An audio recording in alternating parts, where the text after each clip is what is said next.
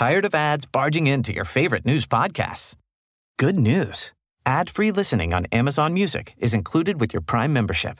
Just head to amazon.com slash ad-free news podcasts to catch up on the latest episodes without the ads.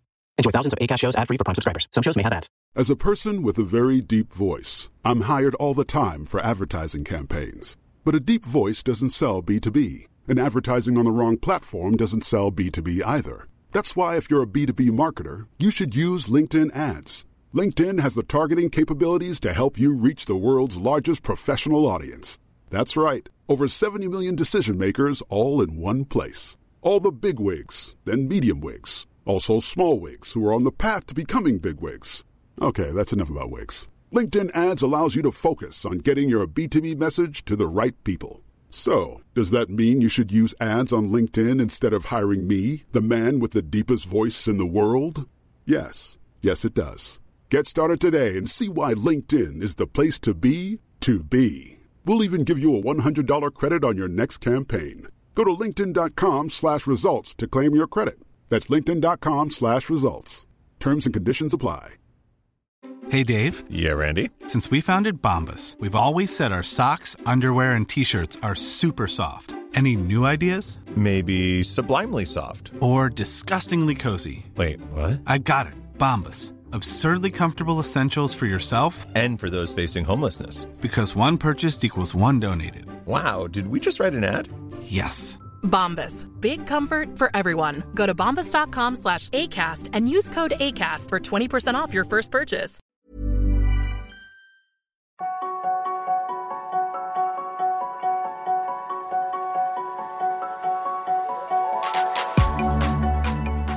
Je suis David Nicolas, start-upper, sportif et père de famille. Mais je suis surtout obsédé par l'exploration du potentiel humain. Quels sont les secrets de nos super pouvoirs Comment pirater nos journées pour être plus performants, plus heureux et plus en forme? C'est pour répondre à ces questions que je rencontre deux fois par mois des sportifs de haut niveau, des entrepreneurs inspirants, des médecins holistiques et des scientifiques renommés. Et ça marche Les hacks qu'ils m'ont donnés ont littéralement changé ma vie. Si c'est aussi ton cas, la meilleure façon de me soutenir est de me laisser une note de 5 étoiles sur ton application de podcast. Ah au fait, j'ai écrit un e-book avec mes meilleures routines.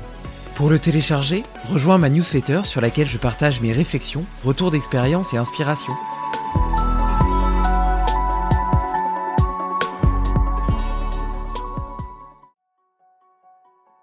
Je me suis embarqué sur les autoroutes de ma vie sans trop me poser de questions. Je voulais réussir et gagner de l'argent pour nourrir mes peurs de ne pas être aimé et de manquer. Au fur et à mesure que mon compte en banque se remplissait, mon cœur, lui, se sentait de plus en plus désaligné. Dans le monde de Nicolas Aignon, il existe un mode dans lequel la sérénité et la fluidité prennent le pas sur le contrôle et les compromis. Un mode dans lequel il choisit systématiquement de suivre son cœur et ses tripes plutôt que sa tête. Un mode dans lequel il vit une abondance et un alignement qui dépassent de loin tout ce qu'il aurait pu chercher à contrôler. Dans cet épisode, Nicolas partage son expérience du vibrer plutôt que planifier. Poser une intention, assumer son positionnement, fixer des objectifs sans attente de résultats et mettre l'univers en capacité de nous aider à les atteindre. Ça donne quoi quand on débranche enfin la tête? Belle écoute Salut Nicolas Bonjour David. Alors, je pense que tu peux constater sur ma tête cette espèce d'immense sourire euh, qui, qui forme ma poire en deux et euh, qui témoigne euh, le, le plaisir que j'ai de te recevoir à nouveau sur ce podcast. Comme je le disais, tu, le, tu l'as marqué de façon indélébile puisque depuis l'épisode qu'on a fait ensemble, euh, j'ai pris l'habitude de faire ce fameux petit check-in en début de, d'épisode et puis un petit check-out à la fin. Donc, je te propose de commencer directement par ça et de me dire avec quelle énergie tu viens ce matin. Ah, merci pour le partage. Euh, alors, quelle énergie ce matin? Je viens avec une énergie du soleil là qui nous euh, que nous avons. Il nous pleut dessus tous les après-midi depuis un mois. Il fait beau euh, tous les matins et donc ça me met ça en énergie. Euh, je viens dans un dans un moment de d'assez grande fluidité, avec l'impression d'avoir cliqueté pas mal de choses et puis des belles questions qui s'ouvrent à plus long terme, etc. Donc je viens avec cette énergie là. Et toi? Eh ben moi, pour ma part, euh, c'est c'est Peut-être euh, d'une certaine façon l'inverse, en tout cas sur le sur le plan de la fluidité. Déjà, je voudrais te, te témoigner ma reconnaissance, euh, reconnaissance d'exister, d'être, euh, d'avoir percuté le chemin de ma vie et d'avoir fortement secoué mon aquarium il y a quelques mois lorsqu'on s'est entendu. Pourtant, c'était un petit call de rien de, de du tout, d'une petite demi-heure où tu m'as posé juste deux trois questions tout à fait anodines, mais qui ont mis en mouvement des tas de choses, des tas d'énergie dans ma vie, dans ma tête, dans mon cœur et, euh, et donc euh, la résultante, c'est euh, une espèce de, de, tourbillon. Là, je suis en plein chaos, euh, mais chaos pas du tout dans le sens négatif du terme, mais plutôt cet état de changement, de transition où on perd un petit peu ses repères. Je sais pas vraiment où je vais, mais par contre, je sais vers quoi j'ai envie de tendre et j'ai confiance en l'avenir et en le fait que petit à petit, tout ça s'alignera de la meilleure des façons. Mais, euh, mais voilà, donc je suis, je suis pas du tout dans, dans cet état de fluidité et d'harmonie, mais plutôt dans, dans cet état de, de redéfinition de la matière, de réorganisation de la matière, où tu perds un petit peu tous tes repères et puis, euh, et puis tu sais pas encore ce qui en émergera. C'est, euh, assez excitant et d'ailleurs, euh, je pense que ça fait, ça fait une, une belle transition vers, vers l'un des sujets que j'avais envie d'aborder avec toi dans cet épisode d'aujourd'hui, qui est ce, ce concept de, de vibrer plutôt que planifier. Je pense que tu vois, si, si, on s'intéresse aux neurosciences, euh, on voit que euh, le, cerveau adore planifier. On appelle d'ailleurs euh, DPO le chemin, la durée et le résultat. On est toujours en train d'essayer d'anticiper ce qui va se passer après, combien de temps ça va durer, quel sera le résultat. probablement d'ailleurs par peur de manquer. Tu vois, ça doit être un héritage de notre passé de chasseur-cueilleur où notre préoccupation première c'était de survivre et que connaître potentiellement les différents facteurs de notre environnement pour savoir et anticiper comment est-ce qu'on pourra se maintenir en sécurité à l'avenir euh, et choisir cette voie, euh, c'était c'était indispensable. Mais ce mécanisme-là répond pas forcément à, à un besoin de bonheur, d'épanouissement personnel, d'alignement avec son cœur. C'est voilà, c'est très c'est très biologique, c'est très mathématique et, euh, et, et, et du coup, je pense que beaucoup d'entre nous, euh, moi le premier, euh, vivons beaucoup dans notre tête euh, dans, dans, ces, dans ces arbres décisionnels, dans ces euh, plans hyper complexes et très stratégiques. On se dit, voilà, je vais tendre vers ça, ça, va passer par ceci, par cela, etc. Et c'est hyper rassurant pour nous parce que on est bien ancré sur notre route, mais du coup, ça ressemble plus à une autoroute qu'à un joli petit chemin sinueux qui petit à petit nous mène vers euh, ce qu'on est censé faire, vers justement cette écoute de, de, nos émotions, cette écoute de notre intuition, de cette petite voix intérieure, de notre cœur. Euh, alors, c'est une longue introduction et bien évidemment, j'imagine que, que, que, tu as ton avis là-dessus. Donc, euh, si tu veux, raconte-moi un petit peu euh, comment est-ce que ce, ce, ce shift s'est fait euh, dans ta tête et comment est-ce que tu le vois, comment est-ce que tu le vibres aujourd'hui? Ouais. le, comment est-ce que ce shift s'est fait dans ma tête? Je pense que le, la première, mais ça a été une bascule en deux temps, à mon avis. Le premier temps, ça a été le fait de prendre conscience de cette notion d'aquarium dont je parle régulièrement. C'est-à-dire que moi, j'ai la conviction que je vis dans un dans un système de croyance qui m'est propre. Hein. Donc, euh, il y a une partie de ce système de croyance que j'ai hérité de mon environnement, de ma famille, etc. Puis certaines croyances qui me sont propres. En tout cas, j'ai la certitude que je vis dans cette, ce que j'appelle cet aquarium. Là. Et, euh, et le, ce qui m'amuse beaucoup, moi, c'est d'aller explorer l'aquarium dans lequel je vis. Cet aquarium, c'est des peurs, hein, des habitudes, des comportements, des, euh, des croyances, etc. Éventuellement même des traumas qui ont pu m'influencer, qui conditionnent à peu près tout ce que je fais. Et euh, donc je me vois comme un espèce d'explorateur de cette euh, de cet aquarium-là, et puis explorateur d'autres aquariums possibles, avec euh, cette intention d'être en permanence en train de choisir mon aquarium plutôt que de le subir. Et ça, dans ce dans cette bascule d'un mode où je planifiais tout à un mode où je vibre euh, autant que je peux. En tout cas, on va voir ce que ça veut dire. Le, ça, ça a été. J'étais pas du tout conscient de cette différence vibrer plutôt que planifier quand j'ai basculé en mode j'observe mon aquarium. Mais en tout cas, ça a été la première vraie bascule. Le, la deuxième bascule, tu m'arrêtes. Hein, S'il y a des moments où c'est euh, où je parle chinois, euh, tu me tu me dis. Et la deuxième bascule, c'est elle était beaucoup plus nette sur le mode vibrer plutôt planifié si je refais un petit peu l'histoire, euh, j'ai assisté, euh, il y a eu deux, trois moments qui ont, commencé à cliquer, puis boum, il y a un moment où ça, où ça a shifté. Euh, j'ai assisté à des formations américaines qui m'ont beaucoup influencé, dont une formation euh, qui s'appelle le guerrier illuminé ou un truc comme ça, Enlightened Warrior Camp, un machin comme ça en français. donc guerrier illuminé si on veut, donc ça peut paraître un peu perché. Et dans cette, c'est une formation sur le mindset. Donc comment est-ce qu'on peut décider de sa vie, quoi. Donc, comment est-ce qu'on peut planifier pas mal Comment on peut, comment on peut y aller un peu comme un bulldozer Et dans cette formation, ils avaient dit attendez, ça c'est le premier chapitre. Il y a un deuxième chapitre derrière qui s'appelle le wizard, donc le magicien. Et donc ils nous ont fait euh, un peu mousser cette deuxième formation. J'ai pas participé, mais, ça m'a euh, un petit truc qui s'est enclenché dans ma tête. Attends, attends, attends, attends. En fait, il y a pas que le mode guerrier. Il y a aussi un mode dans lequel c'est une fluidité de dingue, dans lequel il y a du non-effort, dans lequel c'est d'une facilité absolue. Et la vie serait une espèce de, slalom entre les deux en permanence. Ah, donc ça a planté la graine. Le euh, deuxième graine qui s'est déposée, j'étais en train de concevoir c'est hyper précis. Enfin, c'est vraiment un moment très très charnière pour moi. J'étais en train de, concevoir avec un ami qui s'appelle Benjamin un programme d'accompagnement qu'il euh, qu'il pensait co-animer avec euh, Natacha qui euh, était une personne qui travaillait avec moi à ce moment-là. Et, euh, et on est en train de se poser sur l'intention du programme. L'idée était d'accompagner des entrepreneurs, enfin de créer un groupe d'échange entre pairs, d'entrepreneurs. Et on est arrivé sur une intention euh, qu'on a résumée comme fixe, se fixer des objectifs dans la joie plutôt que dans la peur. Et quand on a mis ça en mots, je me souviens très bien, j'étais à distance avec lui là, je me suis mis à fondre en larmes, un truc, oh, c'était une espèce de, réconciliation comme, enfin comme si c'était des mots que j'attendais, que j'avais besoin de poser depuis longtemps et que soit j'osais pas dire, ça, c'était une espèce de brouillard autour de ça.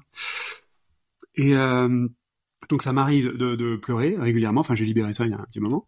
Et souvent, quand je pleure comme ça, je me sais qu'il y a un truc assez juste qui se joue. Enfin, c'est que j'ai mis le doigt sur un truc assez, euh, libérateur. Quoi. Et, euh, et puis peu après, je, dans une autre formation sur le rapport à l'argent, j'ai eu une dernière révélation autour du fait que mon état de sérénité, de bonheur, n'avait aucune raison de dépendre de quoi que ce soit d'extérieur. Donc c'est un truc que j'avais entendu intellectuellement pas mal de fois. C'est comme si pendant cette formation, j'avais intégré. C'était devenu une vérité à l'intérieur, dans mes tripes, etc. ok, en fait, ton bonheur ne dépend de rien d'autre que de ta décision. Euh, et j'ai constaté que j'ai switché à ce moment-là. Alors, tu vois, donc ça on pourra revenir sur le comment, pourquoi, etc. Mais j'ai constaté que suite à ça, euh, je me suis mis à être dans un mode vibré plutôt que euh, planifié. Bah, après, on va parler un peu dans le détail de quoi ça consiste et comment ça marche. Est-ce que déjà ça répond à ta question qui était euh, comment est-ce que c'est venu? Ou est-ce que ça répond pas à la question? Ouais, et euh, tu sais, ça me fait penser un petit peu à la sagesse euh, stoïcienne, de dire, euh, ok, tu peux pas contrôler ton environnement, par contre, tu peux contrôler la façon dont il, dont il réagit, et en réalité, ton état intérieur, la façon dont tu interagis avec le monde, dépend entièrement de toi-même, de ton état interne, et, et le reste, en réalité, n'a pas cours. Et donc, et au final, ça revient un petit peu à ça, non? Ah oui, ben, en tout cas, c'est le, ce vibrer. Tu vois, c'est un peu cette, cette phrase de, de Marc Aurel qui dit Ouais, pardon, excuse-moi, un décalage. Vas-y, vas vas-y, attends, elle, est belle, je crois. Vas-y sur la phrase de Marc Aurèle et puis je rebondis après. Ouais, donc qui, ouais, qui dit, euh, qui dit, euh, donne-moi la force d'accepter ce que je ne peux changer, le courage de changer ce qui peut l'être et la sagesse de distinguer l'un de l'autre. Et je pense que justement dans ce, dans ce besoin de contrôle, on a souvent tendance à dépenser notre énergie et, euh, et, à acquérir de la frustration dans des choses qu'on ne peut pas changer, et à l'inverse, à ne pas en avoir suffisamment pour les choses sur lesquelles on a réellement un impact et qui répondent de notre propre état intérieur et de, de nos propres choix. Ouais, euh, ben, très très en phase. Et euh, donc ça, ça résonne sur plein de trucs ce que tu dis. Ça résonne sur le. Donc tu parlais sagesse stoïcienne. Enfin, je constate que ce mode vibré planifié fait écho ah, tout ce que j'ai pu creuser jusque-là euh, dans les différentes spiritualités, tout ce que j'ai pu creuser euh, lié aux états modifiés de conscience, tout ce que j'ai pu creuser en physique quantique, tout ce que j'ai pu creuser, euh, ça, ça fait écho dans tous ces champs-là. Il y a quasiment pas un champ dans lequel ça fait pas écho, ce vibrer plutôt que planifié. Donc, entre autres, chez les stoïciens. Et, et le deuxième élément dont tu parlais, dont tu as parlé plusieurs fois, là, c'est l'élément de contrôle, sur lequel j'ai pas encore rebondi. Moi, je me considère comme un ex contrôlant pathologiquement. Donc ça, c'est peut-être euh, utile pour ceux qui nous écoutent de mettre cette euh, euh, petite note. Hein. Donc je, je suis pas un ovni là-dessus. Enfin, je crois pas. je suis peut-être, devenu un ovni là-dessus, mais en tout cas à l'origine, je suis un ingénieur ultra structuré avec une espèce de vision systémique de un peu tout. C'est-à-dire que je peux pas m'empêcher de voir les relations cause-conséquences entre tout ce qui m'arrive. Quoi. Et, euh, et j'ai passé euh, pas loin de 40 ans de ma vie dans un état de grand contrôle. Moi. euh, de grand contrôle, ça veut dire que je me fixais des objectifs sur plein de trucs, euh, que je regardais si j'atteignais ou pas ces objectifs, que je comparais, machin, que je cherchais les meilleures manières connues de faire, etc., etc., que je m'inspirais de mentors, que je machin, très très contrôlant de A à Z. Quoi. Et, et ce truc-là a disparu. Euh, enfin, disparu. Donc là, je me fixe des objectifs, mais plus du tout dans la même intention.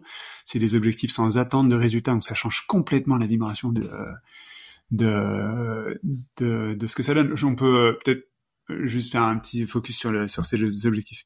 Dans ce que j'ai perçu, donc tout ça, c'est vraiment mon humble retour d'expérience. Hein, donc j'ai pas de vérité absolue là-dessus. Euh, c'est mon nouvel aquarium sur le sujet. Euh, c'est pas plus que ça, quoi. Euh, je me suis rendu compte, en tout cas, que quand je me fixais des objectifs avant, je me les fixais en creux, c'est-à-dire c'était euh, quelque chose que je n'avais pas et que je désirais atteindre. Euh, du coup, tant que j'avais pas atteint cet objectif, je vibrais le manque de pas encore être à cet objectif. Euh, parfois même la peur de pas y arriver. Et euh, donc maintenant, j'ai la quasi-certitude qu'on, que ce qu'on vibre se réalise. Donc si je vibre le manque et la peur, en fait, je suis en train de saboter l'atteinte de l'objectif que je m'étais fixé.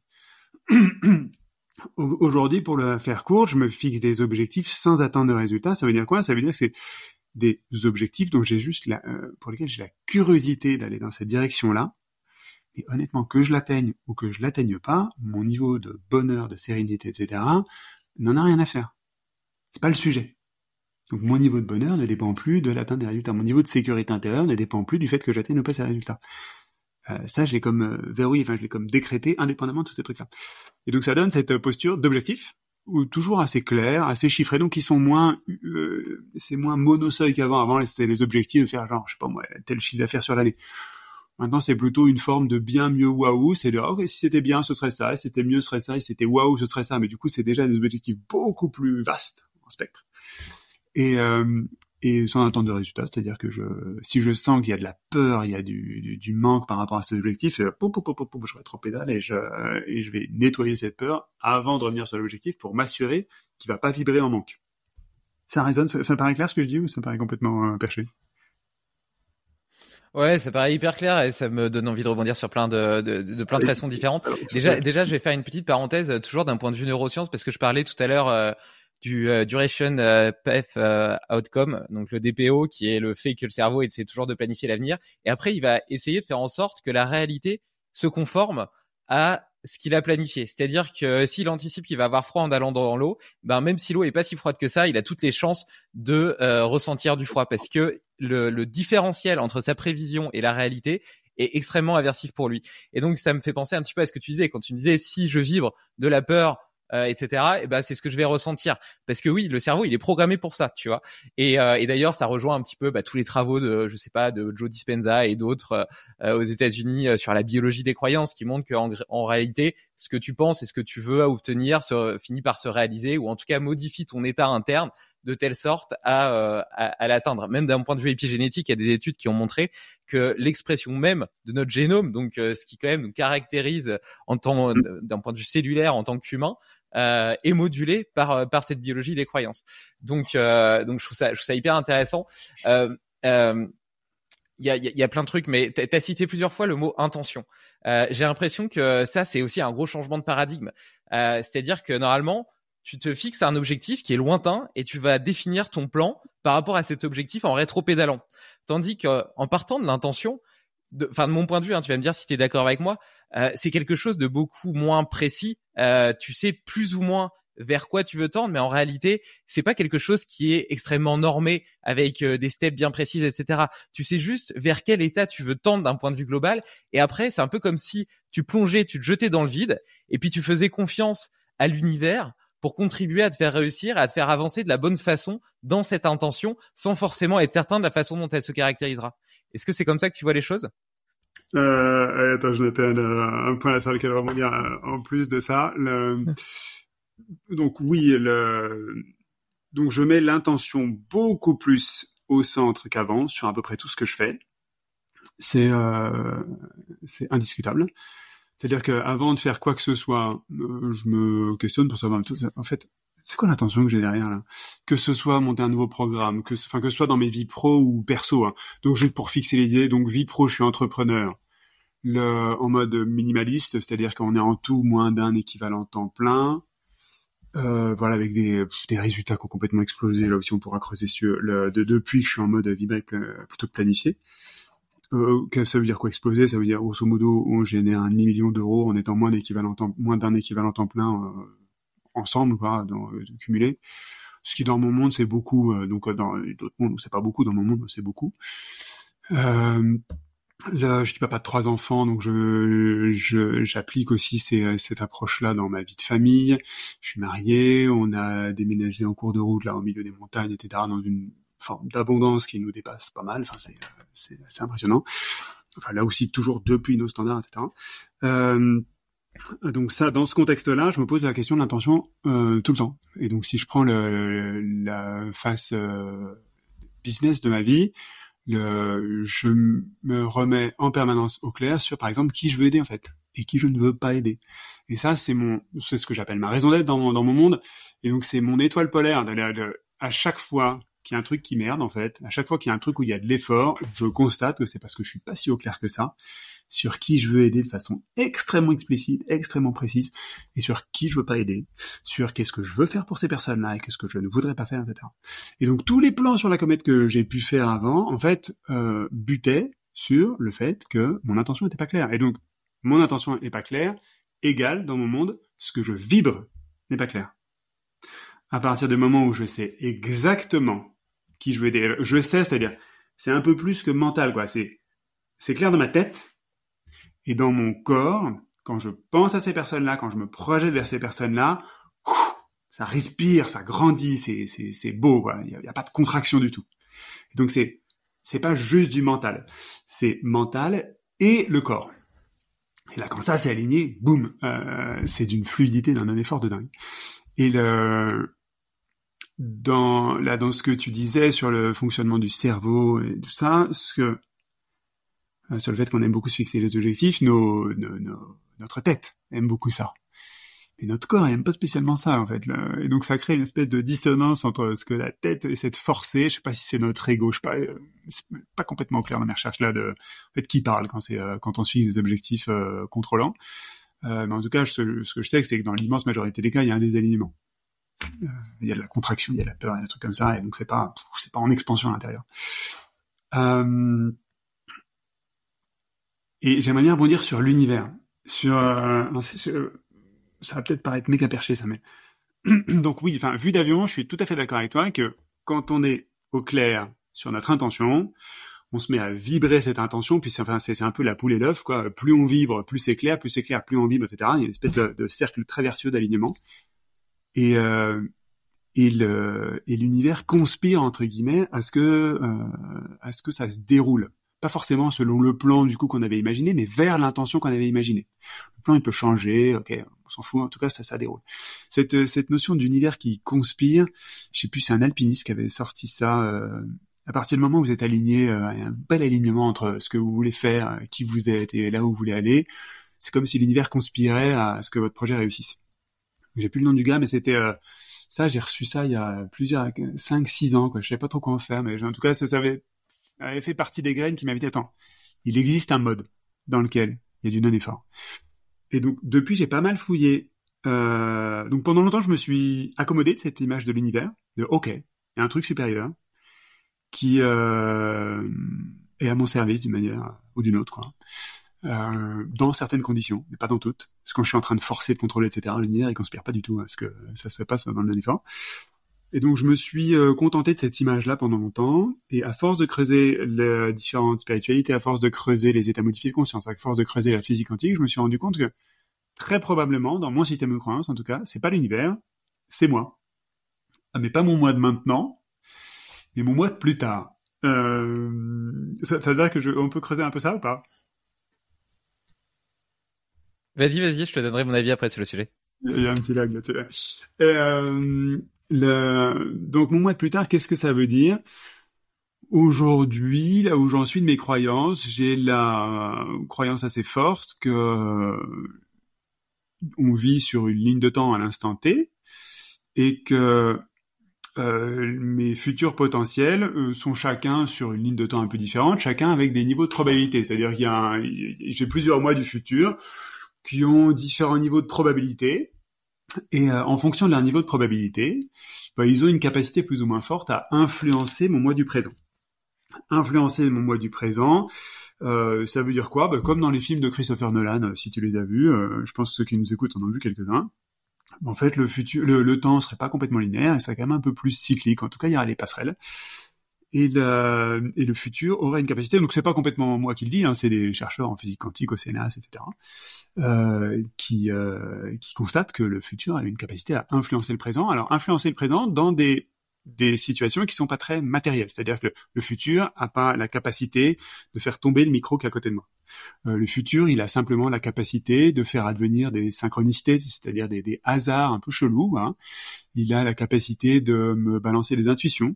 Euh, il a la capacité de balancer des intuitions aux gens qui m'entourent, qui vont peut-être me dire un truc qui n'était pas complètement prévu qu'ils me disent. Il a cette capacité-là. Et du coup, moi, j'ai la croyance maintenant extrêmement ferme qu'en fait, mes euh, différents mois du futur m'influencent en me facilitant la vie avec les armes qu'ils ont. Et que plus je suis aligné avec euh, ce que je veux vibrer, avec le genre de gens que je veux aider, avec la personne que je veux être, etc., plus je donne de poids à la version de moi du futur qui est aussi très très alignée avec cette, euh, cette vibration-là. Et du coup, plus je lui donne la capacité de m'influencer aujourd'hui, de me donner des billes. Et du coup, de me faciliter la vie. Donc là où j'en suis mes recherches, euh, c'est cette boucle rétro de rétroaction là qui serait à l'œuvre quand l'univers entre guillemets le, conspire à ce qu'on réussisse les projets sur lesquels on est particulièrement aligné. Voilà ce que j'ai en stock pour l'instant sur cette partie-là. Tu voulais rebondir, qu'est-ce que t'as toi? Qu'est-ce que tu as en magasin? Ouais, non, non, c'est c'est assez marrant. Bah, ça, ça, me fait penser. Euh, c'est clair qu'en physique euh, quantique, bon bah il y, a déjà cette, euh, ce principe d'intrication qui fait qu'une particule euh, peut être impactée par une autre particule si elle a, si elle l'a touchée à un moment donné, même si après elle est séparée par des millions de kilomètres. Et ça, l'explication, c'est que en gros, il y a une sorte de courbure de l'espace-temps qui fait qu'en réalité, elles sont toujours proches, même si elles semblent éloignées, et donc qui pourrait entre guillemets renforcer ou en tout cas euh, accréditer euh, ta théorie. Moi, la mienne est beaucoup, beaucoup, beaucoup, beaucoup, beaucoup, beaucoup, beaucoup plus terre à terre et simple. Euh, c'est parce que je, je, partage cette, cette vision de, de, de l'univers qui contribue à nous faire réussir. Et je pense qu'en réalité, mais les deux sont pas forcément incompatibles. Il y a plusieurs choses qui se jouent. Déjà, je l'ai, je l'ai dit tout à l'heure. la biologie des croyances aujourd'hui, on peut montrer que d'un point de vue épigénétique, etc., toute mm. ta physiologie se met en branle pour te faire avancer dans, euh, dans, dans ce que tu projettes. Ça, c'est la première chose. Ensuite, j'ai la sensation qu'en étant euh, justement aligné vis-à-vis de ton attention, ton intention, euh, c'est là où tu peux trouver la pleine expression de tes talents et tes qualités naturelles. Je pense qu'on a tous des qualités, des talents qui sont profondément euh, intriqués et dans notre personnalité, mais que elles sont souvent utilisées ou mises à profit dans un écosystème qui est pas celui qui permet leur pleine expression parce qu'il nous passionne pas, parce que justement il est pas, il crée des résistances, etc. Je vais revenir d'ailleurs après sur cette notion de résistance parce que je trouve ça très intéressant. Et donc j'ai l'impression que quand tu fais quelque chose qui est parfaitement aligné avec toi-même, bah, tu vois, tu le vois bien. Regarde, quand moi je fais un podcast avec toi, euh, je suis en état de flow, je suis, je, ça, ça, me donne des petits frissons dans le dos, je kiffe, tu vois. Et euh, et mon et je vois que mon cerveau il fonctionne différemment que quand euh, je fais d'autres trucs hyper chiants et, et, je vois que j'ai du mal à rester concentré, etc. Et ça paraît évidemment extrêmement bateau ce que je dis. Mais quand au quotidien, tu es capable de faire des choses qui t'élèvent, où tu as l'impression de te transcender et d'être presque un super-héros et d'avoir des super pouvoirs, bah forcément, ça change l'impact que tu as sur le monde. Donc ça, c'est le deuxième point. Donc déjà, à la base, tu as ta biologie qui se met en branle pour te permettre d'aller vers ton intention. Deux, tu as toutes tes qualités, tes talents naturels qui avancent vers cette même intention. Et puis trois, du coup, par cette euh, par, par, ces deux faits-là, tu brilles, tu vois, t'es enthousiasme, tu, tu rayonnes autour de toi. Et ce rayonnement attire aussi les autres et donne envie aux autres de t'aider à contribuer à réussir vers ton intention. Regarde, par exemple, je, je peux prendre un, un, un, petit exemple. J'ai lu dans ta, ta newsletter là récemment euh, euh, que tu avais refusé deux ou trois podcasts parce que tu trouvais qu'ils n'étaient pas alignés avec ton intention justement, ben j'ai j'étais très très fier et reconnaissant que t'aies pas annulé euh, le nôtre. Et peut-être que l'une des raisons qui fait ça, c'est que tu ressens euh, cette vibration que moi je t'envoie et, euh, et grâce à ça, eh ben la discussion qu'on a là ensemble quelque part continue à me à me former, à me, faire, à me faire grandir, à me faire progresser, à me faire évoluer sur ma propre voie, sur mon propre chemin, et donc à me faire avancer sur cette intention. Donc au final, tu vois, petit à petit, tu pars au début du, du cellulaire, de, de ce qui est vraiment biologique, de ton ADN, donc de toi-même, puis petit à petit, tu commences à rayonner autour de toi, tu as cette notion de rayonnement, à partir vers l'extéroception, et puis à attirer les autres, et à créer au final un mouvement qui, qui te dépasse, tu vois. Il y a plein d'énergies qui se mettent en mouvement, qui se connectent les unes aux autres, et qui te permettent justement de, de, de, de, qui permettent de réaliser cette prophétie que l'univers contribue à te faire réussir. Euh, et euh, je sais pas si tu veux rebondir là-dessus ou si je je je je j'embraye sur les euh, sur les, les, la résistance, la peur, etc. Bah, j'ai deux points qui viennent là, donc je les, je les prends au passage. Sur le, j'ai des grilles de lecture qui sont sortis, qui m'ont, qui m'ont bien aidé sur les euh, deux aspects que tu mentionnes en particulier. Il y a le côté des talents. Le, le, en chemin, là, je me suis mis à faire vraiment très nettement la différence. Euh, c'est comme s'il y avait une sous, euh, des sous-catégories dans les talents que j'avais pas perçu jusque-là, et là qui sont devenus un truc que j'ai vraiment très très fort dans le radar maintenant. c'est les zones de génie et les zones d'excellence. Euh, donc maintenant, je fais très attentivement à la distinction entre zone, ce que j'appelle zone de génie, c'est-à-dire je suis bon, reconnu comme bon. Pardon. Je suis très bon euh, là-dedans, reconnu comme bon, etc. Et ça m'apporte de l'énergie quand je le fais. Versus zone d'excellence, je suis tout aussi bon, reconnu comme euh, compétent, etc. Mais ça me draine un peu d'énergie quand je le fais. Et donc avant, je mettais ça dans le même panier en me disant, ok, tant que t'es dans ta mmh. zone d'excellence ou de génie, t'es dans tes talents, c'est cool. Non, en fait, non, non. maintenant, j'en suis à la croyance que euh, la zone d'excellence est toxique entre guillemets, quoi. Si je mets un bon gros jugement là-dessus, quoi. Alors que c'est un talent, en tout cas. Donc, je sais pas comment on définirait talent dans ce dans ce monde-là, mais en tout cas, je suis très attentif maintenant à concentrer euh, la quasi-totalité de mon temps. Le, et donc, j'ai vu un, c'est net et clair. Enfin, la, la, la bascule que j'ai faite depuis un an et demi, depuis la, cette bascule en mode vibré plutôt que planifié, elle s'est accompagnée d'un recentrage sur mes zones de génie uniquement et, euh, et d'un positionnement très ferme sur mes zones d'excellence entre guillemets où je dis non en fait ça je, soit je ne fais plus enfin soit je supprime complètement de ma vie soit je délègue mais c'est hors de question que je perde mon temps entre guillemets dans des zones d'excellence et euh, alors quand j'en parle je mets juste un tout petit bémol il euh, n'y a aucune prétention là-dedans, il n'y a aucun égo là-dedans. Dans mon monde, on a tous des zones de génie, on a tous des zones d'excellence, etc. Donc je ne suis pas un ovni à avoir des zones de génie. C'est juste que je constate que l'immense majorité des gens se contentent de passer leur vie dans leur zone d'excellence, au mieux. Et, euh, et euh, à cause de plein de conditionnements, euh, se gardent de leur euh, de, de leur zone de génie. Ça c'était le premier sujet. Et le deuxième sujet, euh, euh, on pourra revenir sur les conditionnements en plus qui, font ça, c'est juste, enfin, pour vous c'est vertigineux. le deuxième sujet, c'était l'état de flow dont tu parlais. Là aussi, j'ai fait une distinction. Donc état de flow, c'était un de mes gros terrains de jeu. Pendant cinq ans, j'ai été formateur exclusivement euh, sur euh, l'état de flow, c'est-à-dire l'état d'hyper performance, hyper euh, efficacité dans un milieu de boulot en particulier. Et et donc j'ai découvert depuis ce mode vibré plutôt que planifié une espèce d'étape au-dessus. C'est comme si l'état de flow était encore un, héritage de mon mode contrôlant. J'ai découvert ce que c'est que le non-effort, c'est-à-dire c'est encore au-delà de l'état de flow et c'est putain c'est c'est fluidité mais un truc ça ça se fait à une vitesse de dingue. Enfin, ah, je sais pas si je peux prendre un exemple. Avant, je mettais six mois pour aider une boîte à reformater son système de, de vente, de conversion, son offre, etc. Maintenant, c'est quelques, quelques heures, quoi, enfin, en cumulé, quoi. Ça, c'est du non-effort. Enfin, avant, c'était du flow, et je kiffais. Hein. Enfin, quand c'était six mois, c'était déjà euh, euh, en état de flow, quoi. Mais c'est juste qu'on n'est plus du tout sur la même sorte de grandeur de, temps et de, fluidité voilà les deux petites grilles de lecture que j'ai euh, que j'ai creusées en chemin et qui, euh, que j'avais l'élan de te partager. Euh, je te laisse rebondir sur la résistance dont tu parlais. Mais c'est c'est bien parce qu'elles font une transition. Ouais, ben non, elles font une transition parfaite justement dans cette. tu vois, il y, y, a plusieurs choses que tu as citées depuis le début de notre conversation.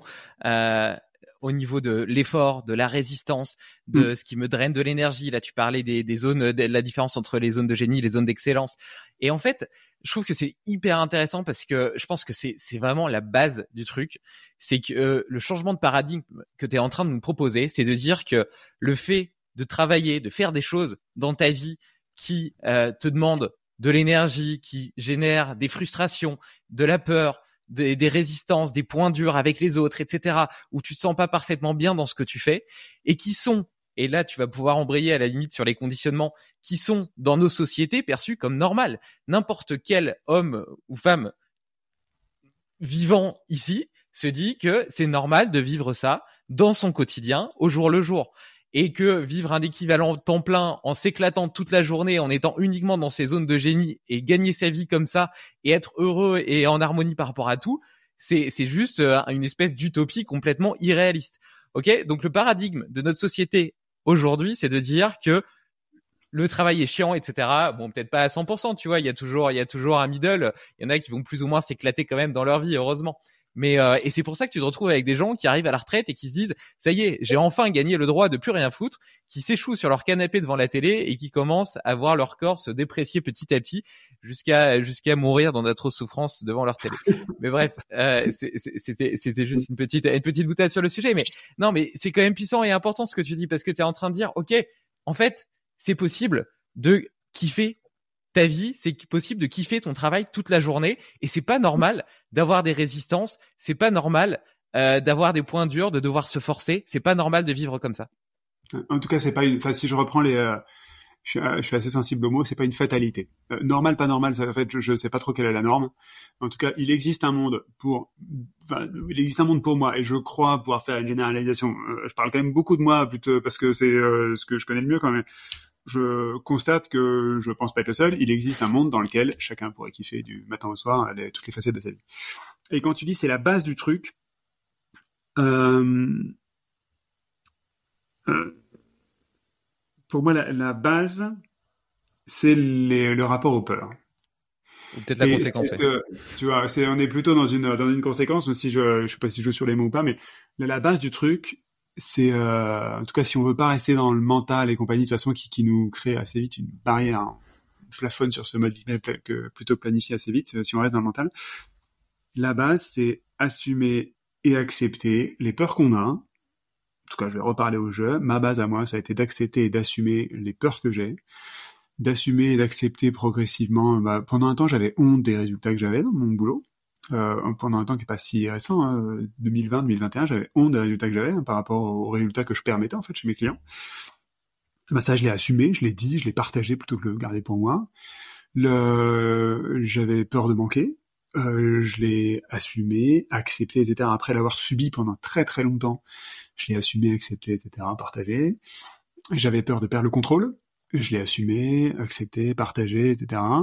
Et, euh, et c'est clair que pour moi, ça a été, en faisant ça, c'est comme si j'avais coché les conditions pour m'autoriser à passer au palier d'après, à ce mode j'y vais plutôt planifié. Mais tant que ça, c'était pas, tant que j'étais pas en paix avec ce truc-là, tant que j'acceptais pas pleinement qu'en fait j'en étais que là entre guillemets dans mon parcours, même si ça me faisait mal au cul, même si c'était très désagréable à, à, assumer, à partager, etc.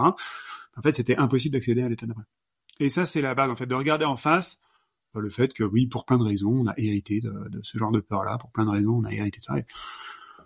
Bon, bah, elles nous appartiennent pas forcément et qu'il existe aujourd'hui des méthodes, euh, enfin elles existent depuis très longtemps, mais euh, elles étaient un peu passées sous le tapis.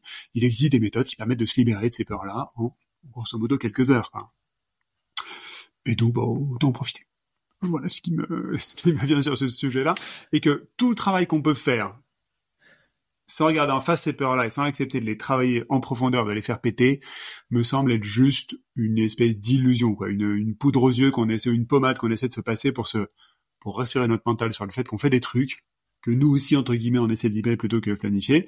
Et honnêtement, ça sert à rien. Enfin, c'est un cul de sac assez vite. Est-ce que c'est euh, clair ça? Ou, euh, ou est-ce que ça paraît confus? Je sais pas. Complètement. Complètement. Et d'ailleurs, la dernière fois, tu avais parlé euh, de, de, de, du Festen, etc. Et j'ai reçu depuis euh, André euh, André Charbonnier sur le podcast. et d'ailleurs, j'ai des auditeurs qui ont fait leur Festen et ça a changé leur vie. Donc, tu vois, comme quoi on en revient à ces, à ces mises en mouvement et d'énergie et aux conséquences qu'elles peuvent avoir sur, sur la vie des gens. et, et sur les peurs, je trouve que c'est intéressant parce que tu vois probablement que des, des gens un petit peu trop justement tournés sur leur tête. Tu disais tout à l'heure que tu savais pas où euh, où venait euh, d'où venait le cerveau analytique et où venait euh, le cerveau émotionnel intuitif. Et, et c'est clair que c'est quelque chose de d'hyper complexe. Et, et, donc je fais une petite parenthèse sur le sujet parce que dans mes différents échanges j'en apprends de plus en plus sur, le sujet. Et donc tu vois tu as ton cerveau ton préfrontal etc qui est très analytique. Apparemment les émotions elles seraient plutôt le fait de de notre de notre système de notre de notre deuxième cerveau, de, de, de notre microbiote, etc. Euh, et puis et puis maintenant j'ai même appris qu'il y avait un système nerveux intracardiaque qui émet un champ électromagnétique qui est extrêmement puissant, 5000 fois plus puissant que celui du cerveau et qui peut toucher les personnes autour de toi et donc potentiellement influencer leur propre leur propre euh, leur propre vibration, tu vois. Donc euh, bon bref, c'était juste une petite parenthèse parce que ça, ça, ça pousse à être humble quant euh, au fonctionnement du corps humain, de l'intelligence, de la conscience, euh, et puis des intrications qu'on a avec les autres. Parce que là, tu vois, avec ce système nerveux intracardiaque, même sans parler, le simple fait, même sans parler de nos de notre de notre faciès ou de notre de nos expressions de, de choses physiques qu'on pourrait faire le simple fait de vibrer justement on en revient à cette notion de vibrer impacte potentiellement euh, les autres qui sont proches de toi donc euh, c'est quand même assez incroyable mais mais pour revenir aux peurs euh, donc je pense que des, des, gens un peu trop un peu trop analytiques pourraient se dire oh non moi j'ai pas de peur moi au début quand tu m'as parlé de ça je me suis dit bah ça m'intéresse vachement ces histoires de peur mais de quoi j'ai peur? Et euh, c'était une vraie question, tu vois, avant même de pouvoir euh, aller voir quelqu'un pour se faire aider en se disant, bah tiens, j'ai envie de dynamiter telle ou telle peur, faudrait déjà savoir quelles elles sont. Et en réalité, au début, je me suis dit, bah, j'en ai pas spécialement, tu vois, j'ai l'habitude euh, d'être très action drivé. Tu vois, je suis quelqu'un d'extrêmement discipliné. Puis quand j'essaie quelque chose, j'y vais, je le fais. Et puis même si c'est dur, etc. Là, tu vois, je, je, un peu comme toi, je m'estime comme un explorateur. Euh, un explorateur du potentiel humain, mais un explorateur de mon mental, de mon physique, euh, de, de, de toutes ces choses-là qui me passionnent. Et donc là, je m'entraîne pour une Spartan Ultra. Euh, alors que je suis pas spécialement un grand sportif, etc. Enfin, en tout cas, pas à la base. Et, euh, et voilà, et, ça répond aussi à cette, à cette quête d'exploration, de connaître mes limites, de savoir comment est-ce que euh, je vais gérer. Euh, donc pour pour info, c'est une course qui va durer peut-être 12 heures, quelque chose comme ça. Et, et ça m'intéresse de voir, tu vois, ce qu'il y a derrière. Et euh, mais en réalité, d'une certaine façon, même là-dedans, je me dis, euh, ça me fait peur un petit peu d'une certaine façon. Mais même là-dedans, je me dis, euh, je, suis capable de me forcer, tu vois, je suis capable de discipliner et de soumettre mon corps et mon cerveau à ma volonté propre et à mon désir initial. Et donc cette notion de peur, tu vois, de prime abord, pour des gens comme moi, elle peut, elle peut sembler difficile. Et puis après, en fait, quand tu quand tu creuses, tu t'aperçois quand, enfin, que, que elles sont pas si évidentes que ça, mais beaucoup plus euh, globales et systémiques. Et, et je pense que il y a peut-être deux peurs. Tu, tu seras peut-être pas d'accord avec moi, mais il y a peut-être deux peurs universelles qui, à mon avis, sont partagées par absolument tout le monde, même si elles prennent différentes formes. C'est la première, c'est la peur euh, de pas être aimé. Et donc ça, tu vois, c'est très lié à la sérotonine, euh, à ce que je suis et revendique être, la façon dont je suis perçu par le monde. Et ça peut prendre plein de formes, tu vois, le fait d'avoir une plus belle maison que son voisin, une belle voiture, le fait d'être reconnu dans son travail, euh, reconnu dans ses relations sociales. Tu vois, tu disais tout à l'heure euh, que tu avais honte de tes résultats, bah tu as peut-être honte vis-à-vis de toi-même. Donc ça, c'est plutôt de sérotonine énergique introvertie, mais peut-être honte vis-à-vis des autres aussi, ou ce que tu projettes et penses projeter par rapport à ces résultats. Et tout ça, c'est un peu lié à cette à cette à cette peur de de, de, de pas être aimé. Et, euh, et puis la deuxième, c'est euh, tu l'as tu l'as nommé comme la peur de manquer. Je pense que c'est la deuxième peur un peu universelle qui fait que par exemple, euh, on a tendance. Euh, je trouve que c'est assez intéressant d'observer le fait d'économiser, économiser de l'argent sur un compte, parce que tu économises de l'argent sur un compte euh, pour pour, survivre à un coup dur, etc. Et puis en fait, cet argent-là, euh, tu continues à l'économiser, tu l'économises de plus en plus, et puis après, tu as peur de le dépenser. Tu vas pas te dire, ah bah tiens, euh, je vais euh, prendre un an ou deux ans sabbatique pour explorer le monde, pour écrire un livre, pour faire quelque chose qui me fait kiffer, alors même qu'il y aura peut-être aucun résultat derrière. Tu dis, bah non, j'ai passé des années à économiser, c'est pas pour ça, tu vois. Alors qu'en réalité, les économies, à quoi elles servent si ce n'est justement à te permettre de t'offrir le luxe de, de vivre ses rêves. Et, et, euh, et, justement, tu vois, on en revient vraiment à cette, à cette peur de manquer. Et c'est, je pense, le principal frein à cette notion de, de, de vibrer plutôt que planifier, parce que en, en, en, faisant confiance à ton intention plutôt que de planifier euh, ton action vers un objectif, t'es pas sûr du résultat et donc t'es pas sûr que finalement tu vas avoir suffisamment d'argent pour vivre, pour nourrir ta famille, etc. Et cette peur-là, elle est hyper pernicieux, je pense, parce qu'en plus, elle est complètement irrationnelle dans la mesure, l'autre aussi, tu me diras d'ailleurs, euh, parce qu'il y a toujours des gens qui t'aiment. Et les gens qui t'aiment, en général, c'était, c'était proche et ceux qui sont les plus importants. Et, et, et d'ailleurs, excuse-moi, je me, parce que je, je, réfléchis en même temps que je parle, euh, cette peur de pas être aimé, euh, elle vient aussi surtout du fait euh, de pas accepter que euh, il puisse y avoir des gens qui soient bien alignés avec toi et puis d'autres qui le sont pas et que c'est ok.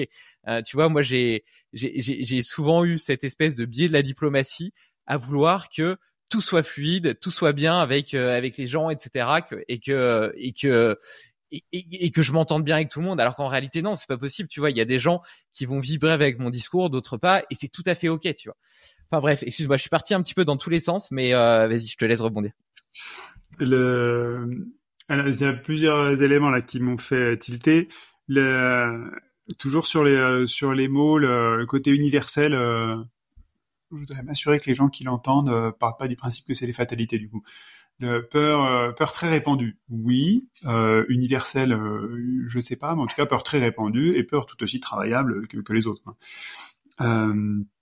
Et donc je sais, moi je je sais pas en fait ce qui est sur le podium des peurs. Je sais juste qu'on en trimballe tous, que ceux qui pensent ne pas en trimballer, bah déjà honnêtement tant mieux pour eux. Enfin, je suis tout à fait ok avec ça.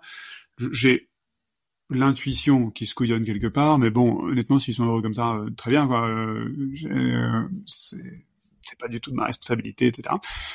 Euh, ceux, en revanche, qui pensent ne pas avoir de, peur et qui se disent hum, mais c'est louche, je dois me couillonner quelque part. Euh, ça, en revanche, je les invite à regarder ce qui, ce qui leur convient pas dans leur vie. Et, et ce sera un bon, ce sera le début de la plotte, quoi. Toutes les situations, les moments où vous êtes en tension, les moments où vous vous sentez contracté, les moments où plutôt qu'en expansion. Quoi. Euh, ça, c'est sans doute le début d'une pelote de laine qui va indiquer euh, une peur quelque part euh, dans les relations avec, euh, dans votre boulot, dans les relations avec votre conjoint, votre conjointe, dans les relations avec vos parents, dans les relations avec vos enfants. Souvent les parents et les enfants, il y a du lourd hein, pour aller regarder un petit peu les peurs, les peurs de déplaire, les peurs d'être jugé, les peurs de pas être à la hauteur, les peurs de pas y arriver, les peurs de etc., etc., etc. Donc ça, euh, c'est des bonnes pistes. Regardez ce qui vous convient euh, qu'à moitié. Et puis, euh, et puis si rien ne vous convient pas dans votre vie, bon, là aussi tant mieux. Enfin, euh, qui, me venait. Et j'ai noté positionnement. Pourquoi est-ce que j'ai noté positionnement? Ah oui, sur le fait de pas qu'il n'y ait pas de conflit. Euh, ouais, ça, je vois bien que hmm, beaucoup de gens ont peur du conflit au passage d'ailleurs. Euh, et le, moi, dans le monde dans lequel je vis maintenant, le positionnement a une place à peu près aussi forte que l'intention. C'est-à-dire que une fois que je suis clair sur mon intention, je veux aider tel genre de gens, etc. Mécaniquement, comme j'ai guéri mon mode sauveur entre temps, c'est-à-dire je veux pas aider tout le monde, hein, euh, plus cette intention est claire, plus ça augmente le nombre de gens à qui je vais devoir dire non. Non, non, en fait, non. Non, ça va pas, ça, ça résonne pas, c'est pas aligné avec mon intention. Du coup, euh, je ne peux pas t'aider. C'est même pas désolé, je ne peux pas t'aider. C'est non, je ne peux pas t'aider, je ne vais pas t'aider. Point. Euh, et, donc ça, c'est comme si le positionnement, c'est-à-dire le fait de mettre une limite, de dire non, de dire stop à quelque chose qui me convient pas d'une manière ou d'une autre, hein, soit parce que quelqu'un rentre dans mon espace et euh, je suis pas ok avec ça, soit parce qu'en fait euh, on me demande, euh, la personne qui me demande de l'aide ou me sollicite, ben, elle correspond pas à la personne avec qui j'ai le plus d'élan, que j'ai le plus d'élan d'aider. c'est un peu l'autre face de l'intention. Et, et donc et là aussi, je constate que c'est quand même des autant l'intention, euh, c'est un peu un travail de moi à moi au départ, autant le positionnement, ce qui est très très cool, c'est que c'est c'est comme si c'était la la face cachée de l'intention que je peux incarner très très facilement dans la matière. Quoi. Mais non, là c'est non, là c'est stop, là il y a une limite, etc.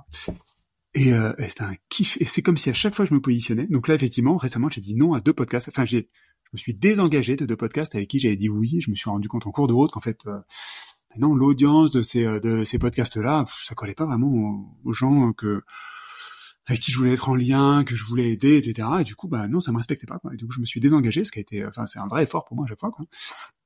Et, et à chaque fois, j'ai une comme espèce de récupération d'énergie, un, une réconciliation à l'intérieur qui est euh, donc je suis euh, stupéfait à chaque fois, alors que enfin, pourtant c'est pas la première fois, mais ça me le fait à tous les coups. Euh, bah, ça c'est mon petit point sur le, le positionnement, l'espèce de frère jumeau de, de l'intention. Euh, hyper cool ce truc-là. Et difficile, c'est dur de dire non, c'est dur de ça. Tellement bon à chaque fois. Voilà ce que j'avais sur le sujet. Ouais, c'est c'est difficile et c'est vrai que pour autant c'est c'est hyper important parce que c'est grâce à ça que tu peux rester justement euh, focus et garder ton énergie euh, pour ton intention euh, plutôt que tu vois au final tout dans la vie est entropie Et, et donc l'énergie, elle a toujours tendance à dissiper et partir dans tous les sens. Et, et, justement, quand tu, mais en fait, si tu veux, la base, ça, ça nécessite quand même justement de, de, bien avoir identifié quelle est ton intention, quel est ton positionnement, qu'est-ce que tu veux faire dans ce monde, qu'est-ce que tu veux faire dans la vie, et être au clair avec ça et être aligné avec ça. Et et bon, je, vais revenir après sur cette notion de désengagement parce qu'elle m'intéresse. Mais avant, je, j'en profite pour refaire un lien quand même avec euh, le rapport aux autres et la peur du conflit. Euh, parce que en étant aligné justement avec toi-même, eh ben, tu sais ce que tu es, mais tu sais aussi ce que tu n'es pas. Et donc, potentiellement, tu sais que certaines personnes seront incapables de, de te comprendre ou de, de, de, de, de te comprendre. Euh, ça, c'est peut-être le niveau le, le, moins grave de l'histoire, mais euh, même d'accepter euh, tes choix et la façon dont tu vis. Et pour autant, ces personnes-là pourraient devoir faire partie de ta vie d'une façon ou d'une autre. Moi, j'ai une idée derrière la tête. Hein. Euh, tu l'as, tu l'as déjà évoqué, mais euh, par exemple euh, avec avec ta famille, ça a pu être compliqué. Et, et moi, c'est des choses que j'ai pu ressentir justement dans mon propre cheminement personnel, en m'affirmant. Tu vois, j'ai tendance à penser que, je le dis souvent, mais pendant l'enfance, on est un petit peu une copie vierge et puis on se nourrit euh, de tous les modèles qu'on va avoir, de nos parents, euh, des, des, amis, euh, des idoles qu'on peut avoir, des gens qu'on va voir, je sais pas, à la télé, des livres qu'on va lire, des, des, professeurs, etc. Et donc on se construit comme ça avec plein de masques. Puis à 18 ans, on va tous un petit peu les jouer, les explorer. C'est pour ça qu'on va multiplier le nombre d'expériences. Puis à force de les multiplier, on va avancer dans la vie et puis vers 30 ans, on commence déjà à savoir un petit peu plus qui on est. Bien sûr, c'est un chemin infini, mais on s'affirme en tant que personne euh, et on a trouvé un petit peu quelle est notre nature profonde. Et donc naturellement, on va avoir moins de relations potentiellement plus profondes, mais mais moins nombreuses. Et, euh, et voilà. Et tu vois, moi j'en suis un petit peu à ce point-là, et je m'aperçois du coup que ben il y a, y a plein de relations que j'avais. Euh, qui peuvent être d'ailleurs plus ou moins intriquées avec moi et qui sont peut-être parfois euh, obligatoirement, enfin qui devront obligatoirement faire partie de ma vie, mais qui sont plus du tout alignées avec la personne que je suis et qui sont aujourd'hui incapables de me comprendre. Comment est-ce que tu gères un petit peu cette cette cette, euh, cette fracture? Euh, Comment est-ce que tu as géré justement avec ta propre famille cette fracture? Comment j'ai géré avec le plein de trucs qui me viennent là. Euh... Donc épisode, je peux euh, raconter en quelques mots la manière avec laquelle j'ai rééquilibré la relation avec mes parents. Et puis, euh, et puis peut-être illustrer ce que j'ai fait après. Donc, avec mes, donc mes parents sont pas du tout dans le même aquarium que moi. Enfin, on partage quelques facettes, mais on a des aquariums assez différents. Euh, sur euh, plein de choses, hein, sur la manière de vivre euh, bah, justement la sécurité intérieure ou financière, la, le rapport aux autres, le fait de se faire respecter, le fait d'être aligné avec son intention, etc. Et donc pendant longtemps, j'ai subi beaucoup de jugements de leur part. Euh, donc en gros, ils m'avaient mis, enfin, où j'avais accepté qu'ils me mettent sur des rails un peu du, du genre idéal entre guillemets, quoi. Donc belles études, beau diplôme, famille classique, tout ça.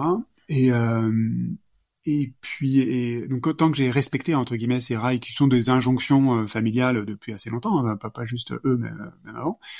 Tant que j'ai respecté ces injonctions familiales, bon bah ok, donc j'avais une espèce de loyauté envers ça, c'était ok. Et puis quand j'ai commencé à faire des choix un peu orthogonaux ou un peu en biais, euh, là ça a commencé à frotter assez fort. Ça a frotté sur la forme de jugement.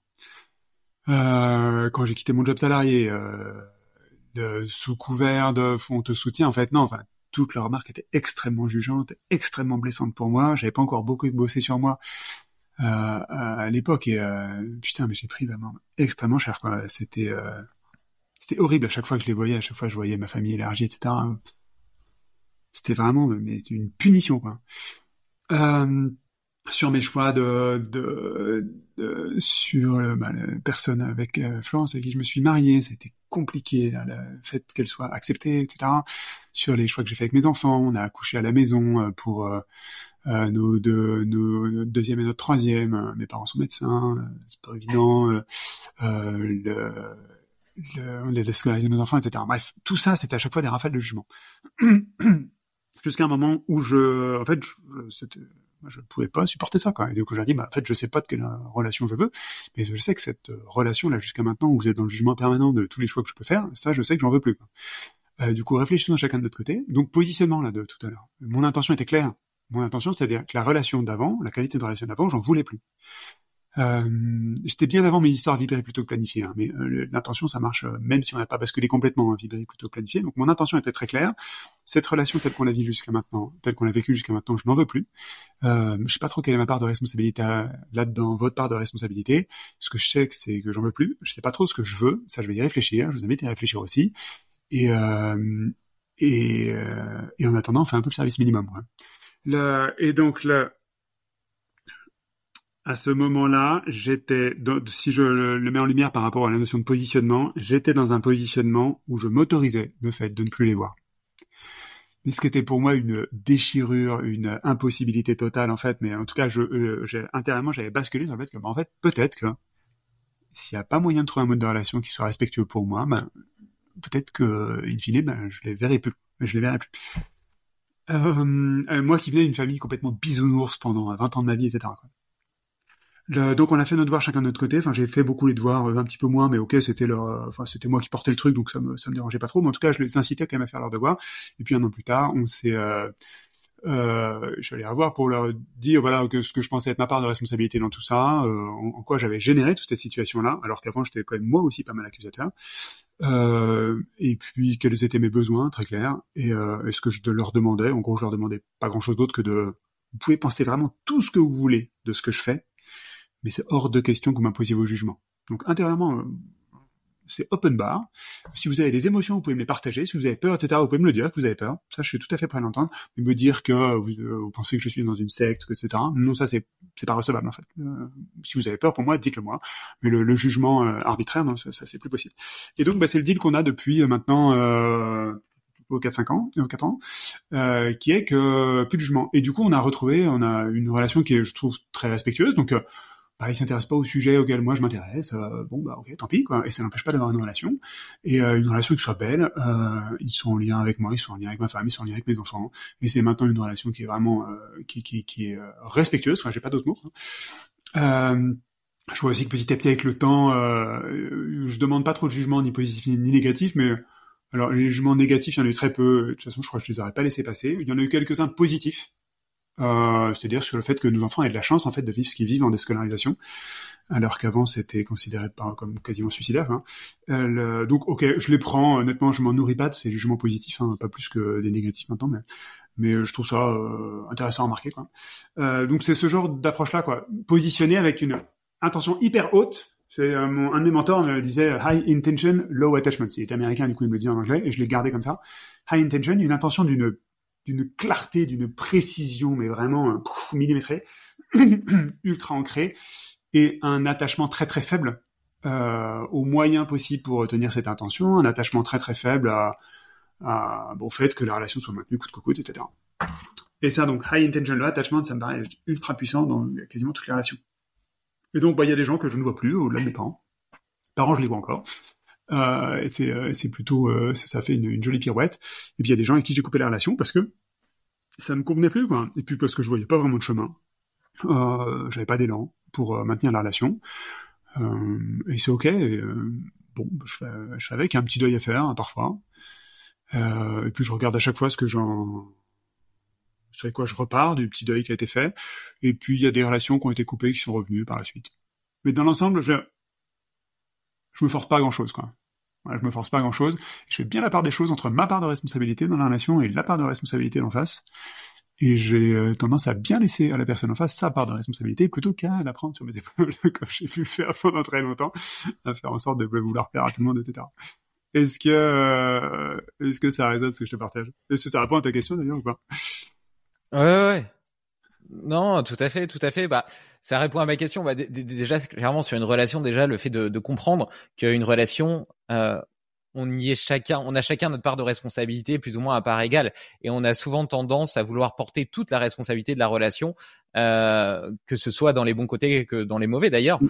euh, alors que alors que c'est pas le cas. Euh, et puis, euh, du coup, ça, ça, ça me ça, ça rouvre sur cette notion de désengagement. Euh, tu le sais, je suis quelqu'un qui euh, est euh, très facile à s'engager. Je le parlais tout, j'en parlais tout à l'heure. D'ailleurs, euh, ce, ce, côté action drivée, etc. Et puis euh, euh, voilà, j'ai tendance à être très discipliné et quand je décide quelque chose, à, à le faire et à m'y tenir quoi qu'il en coûte.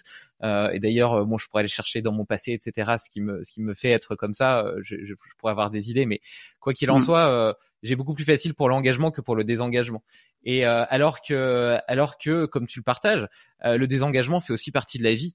Euh, ne serait-ce que parce que euh, tu fais évoluer ton aquarium, tu élargis ses parois, tu modifies ses facettes au fur et à mesure, et donc potentiellement après il, est trop éloigné de celui euh, d'autres personnes que pour maintenir une relation de qualité et, et, surtout qui te tire vers le haut parce qu'on en revient un petit peu à cette notion d'énergie et et en réalité, il y, a des, il y a des relations qui, à part te pomper de l'énergie, ne te servent à rien.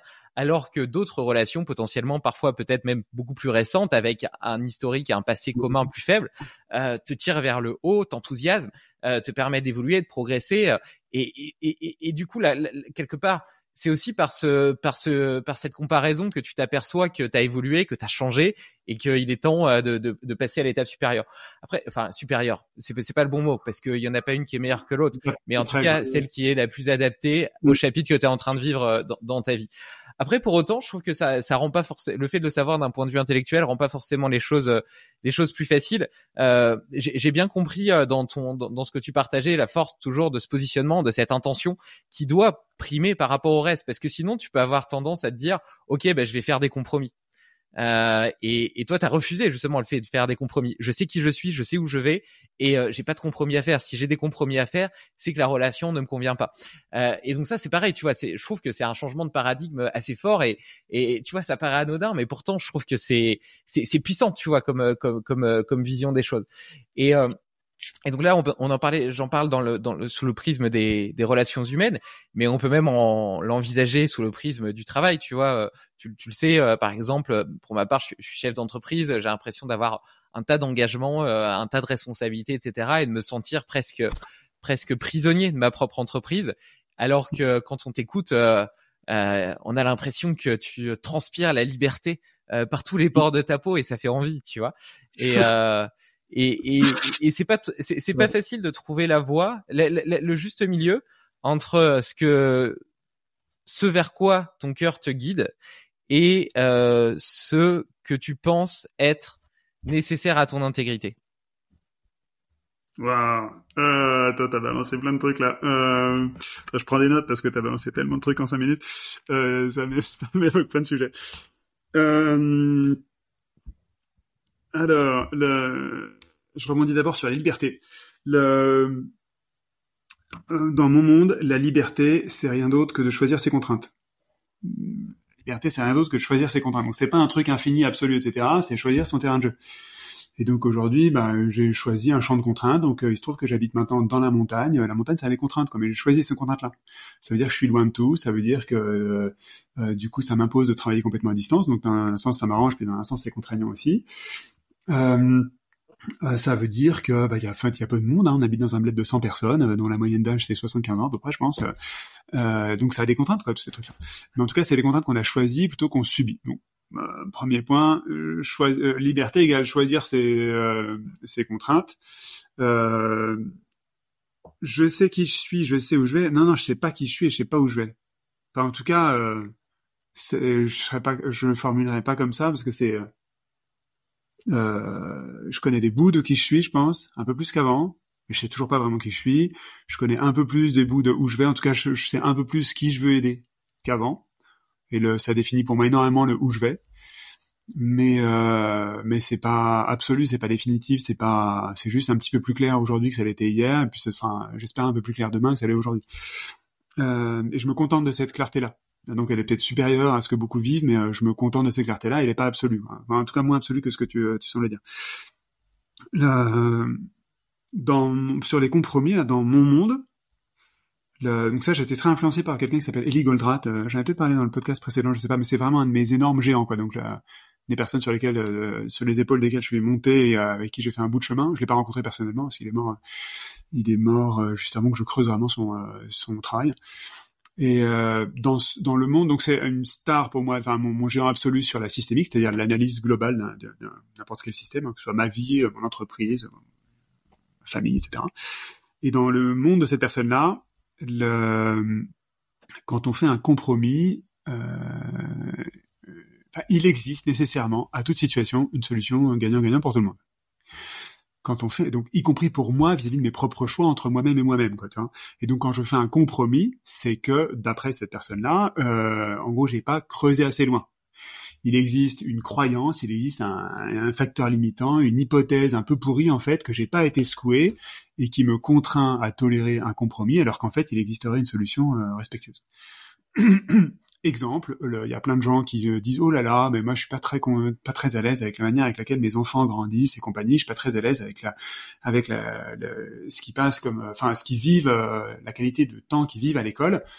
Euh, bon ben mais bon je, je, au maximum ce que je peux faire c'est les changer d'école quoi et donc euh, tolérer d'avoir un truc un peu mieux mais pas parfait non non en fait euh, non chacun a la possibilité en se donnant les moyens de déscolariser ses enfants et de sculpter en fait sur mesure exactement l'instruction qu'ils veulent recevoir. Donc je dis pas que tout le monde en a envie mais chacun a la possibilité de faire ça. Et c'est pas une histoire d'argent c'est pas une histoire de compétences etc c'est une histoire de rien de tout ça. C'est juste une histoire de le décider oui ou non et puis de l'assumer derrière. Et donc ça c'est je dis pas que c'est un choix qui va à tout le monde hein. je dis que c'est c'est le genre de compromis que beaucoup de gens se tolèrent et ils refusent pas d'aller de l'autre côté. Euh, donc derrière une situation un peu moisie, un peu tendue, il y a toujours un espèce de compromis qu'on a toléré. Euh, dans mon monde, euh, le compromis est un signal comme quoi j'ai pas creusé assez le sujet. Soit j'ai pas réfléchi assez, soit j'ai pas démonté assez les peurs qu'il y a derrière, mais je suis resté au milieu du chemin. Euh, et, euh, et, du coup, les, les, tous les moments où on se désengage pas, donc, enfin, le, la formulation anglaise de désengagement, c'est décommit. En français, je trouve que c'est très très connoté le désengagement, de genre euh, je, je me laisse aller quoi. Non, le décommit, c'est tout sauf se laisser aller, c'est se positionner le, en disant non en fait ce truc là sur lequel je me suis engagé il y a longtemps, entre temps le monde a évolué, j'ai évolué, etc. En fait, c'est plus ok pour moi. Et du coup, officiellement, je fais le choix de me désengager de cette euh, de cet engagement que j'avais pris, quitte à en assumer euh, les conséquences, etc. Euh, et donc toutes les situations dans lesquelles je me désengage pas, c'est les situations dans lesquelles j'accepte un compromis un peu moisi. Donc tout ça, c'est quand même assez lié comme façon de comme façon de voir. Et donc oui, c'est coûteux de se désengager parce que il y a toujours des peurs un peu pourries derrière, qui sont les peurs de décevoir, les peurs de d'être perçu comme étant pas à la hauteur, les peurs de bah, du conflit, les peurs de mettre l'autre dans la mer, les peurs de etc. Tout ça, c'est des peurs qui sont quand même assez courantes. Hein, et que moi, j'ai pas complètement désamorcé. Hein, ça, c'est très très clair. Hein. J'en ai désamorcé plusieurs des peurs, mais pas celle-là. Et c'est pour ça que ça me coûte encore de me de, de quoi, de me désengager quand je me désengage. Je constate juste que à chaque fois que je le fais, putain, qu'est-ce que c'est bon, quoi. Et, euh, je récupère de l'énergie, je récupère une partie de moi-même et je, ah, et je me euh, félicite entre guillemets en disant mais, oh, mais qu'est-ce que j'ai bien fait. Et puis je prends la peine d'écouter ça. Euh, le, je crois que c'était, j'avais noté ton cœur te guide. Pourquoi j'ai noté ça? Je sais plus pourquoi j'ai noté ça. ça, je le laisse en suspens. Je sais plus pourquoi j'ai noté ça. C'est pas grave ça, te reviendra, ça te reviendra peut-être. Tout à l'heure, quand je disais que tu savais qui tu étais et ce que tu voulais, euh, euh, je parlais ça, je parlais de ça plutôt au niveau de, de, de, tes valeurs et de ton positionnement, etc. Mais bien évidemment, euh, j'aime bien cette, je sais plus quel, quel philosophe euh, disait ça, mais qu'en gros, quand on essaie, on, on, avait que la moitié de nous-mêmes et qu'on passait toute notre vie à rechercher l'autre moitié.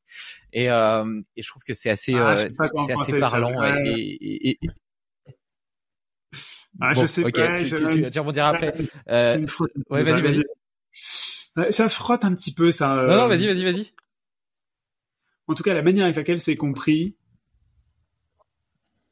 Euh...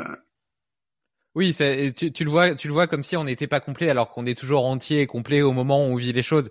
Mais moi, je le vois plutôt comme, euh, en réalité, la vie est une exploration. On est, on est en pleine exploration de nous-mêmes et on est toujours en train d'avancer un petit peu plus vers euh, vers, notre propre découverte et notre propre émerveillement. Ouais, c'est ça. Mais tout est là en fait. Il y a rien à aller chercher de plus que ce qu'il y a déjà. Euh, enfin, dans mon monde, en tout cas, toujours dans mes croyances, hein. il y a rien à aller chercher de plus que ce qu'il y a déjà. On, est avec euh, la totale. Et par contre, on se fait conditionner euh, par notre petit doigt, c'est-à-dire notre notre process de résistance au changement. On se fait conditionner dès la naissance par ce process-là en mode oula putain, le changement, c'est dangereux, et, euh, et c'est même euh, mortifère quoi donc euh, attention et ensuite dans la seconde qui suit notre naissance dans mon monde toujours hein, on, on, récupère toutes les croyances, tous les conditionnements de notre lignée, de nos parents, si on croit qu'on a vécu des vies d'avant, on récupère, bam, une bonne partie des conditionnements des vies d'avant, qui vont aller étouffer qui on est, cette complétude-là, pour qu'on se conforme. Et donc, plus on est euh, sensible, plus on est euh, zèbre, etc., plus on va être poussé à se conformer. Pendant très très longtemps, l'école va nous pousser à ça. Enfin, énormément, il y a énormément de forces contraires qui vont nous pousser à nous conditionner. Et, et bien, je termine cette passerelle-là euh, sur un sujet qu'on a évoqué tout à l'heure, sur zone de génie, zone d'excellence. dans l'immense majorité des cas, donc ça, je parle de moi, enfin de ce que j'observais chez moi, et puis de tous les gens que ma femme et moi on accompagne. On accompagne le même type de gens, des dirigeants, hein, grosso modo. Euh, euh, on constate que nous tous, donc je me mets dans l'eau, on a été ultra conditionnés à pas trop briller, à, à pas trop sortir du bois, pas trop sortir du lot, à, à faire en sorte de se contenter de notre zone d'excellence, parce que si on allait dans notre zone de génie, euh, on allait rayonner un truc euh, qui serait pas ok pour les autres, quoi. Ça m'émeut vachement de le dire. Et tellement c'est puissant comme conditionnement, quoi. Et donc c'est un petit peu euh, euh, réussi entre guillemets, mais pas trop.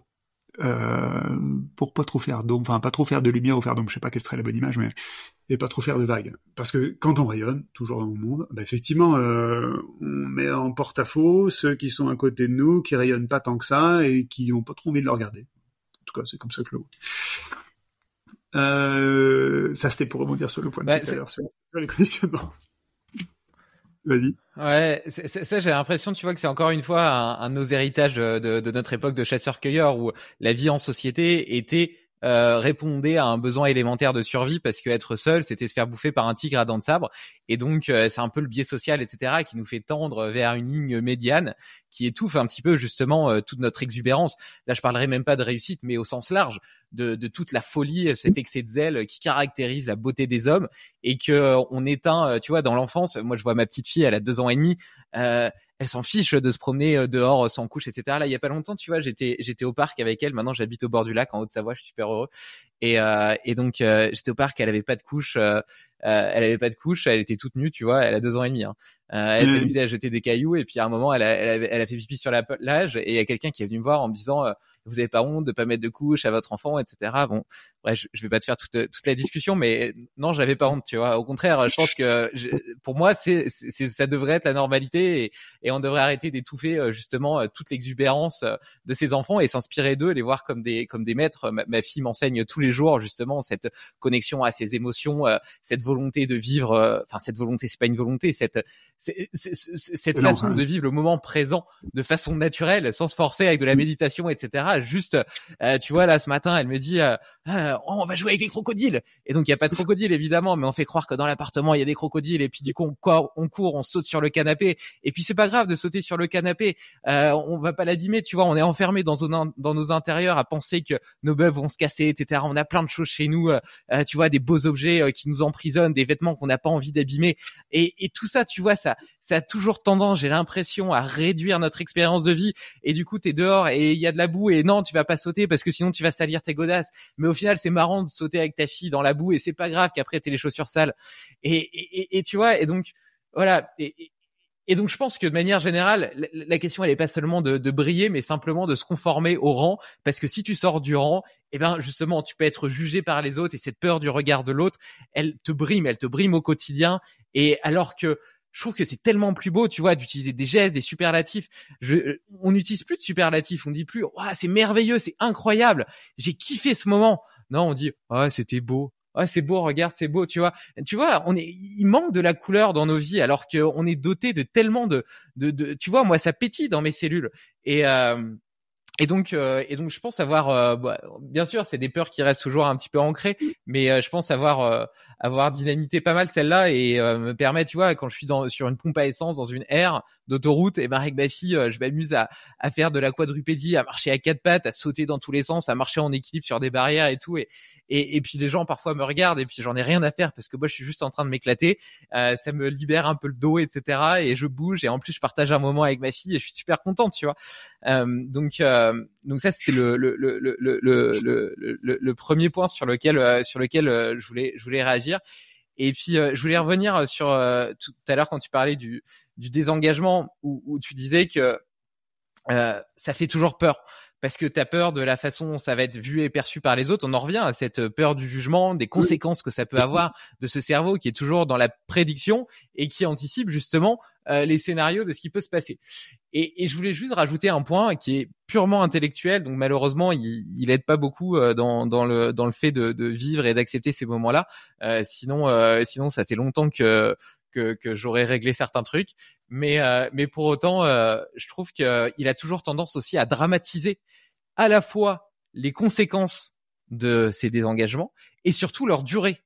Parce que certes, peut-être qu'un état justement de chaos transitoire sera à l'œuvre. Forcément, tout changement, de tout changement, naît une forme de chaos parce que le chaos est un état transitoire de réorganisation de la matière si la matière est bien organisée, pour qu'elle change d'état, il faut forcément qu'elle passe par une transition qui est chaotique. C'est une base, tu vois. Mais cet état de transition, il dure pas éternellement. Et donc même si tu es jugé au moment où tu fais ces choix et pas et incompris par certaines personnes, alors déjà on en revient à cette croyance qu'on doit être aimé par tout le monde. Non, tu peux être jugé par ces personnes-là parce qu'ils sont pas capables de te comprendre, évoluer vers un autre état où tu vas vivre avec d'autres personnes qui elles vont être bien alignées avec toi et c'est ok. Donc déjà il y a ce premier point.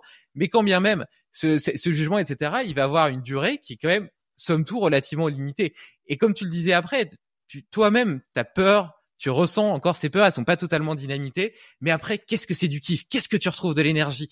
Mais justement, cet après, en réalité, on a tendance à le minimiser et à voir que, à focus que sur la difficulté et à pas voir le cet état de, de grâce où en réalité cette petite période de friction elle sera complètement oubliée elle semblera minime Ouais, et c'est euh, enfin complètement aligné avec ça. Hein.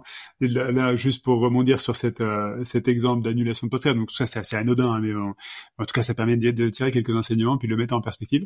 Le, donc la, première personne des deux podcasteurs que j'appelle, je lui je lui dis bon ben voilà, euh, enfin j'ai décidé en fait d'annuler machin, puis je donne quelques raisons qui m'animent quoi.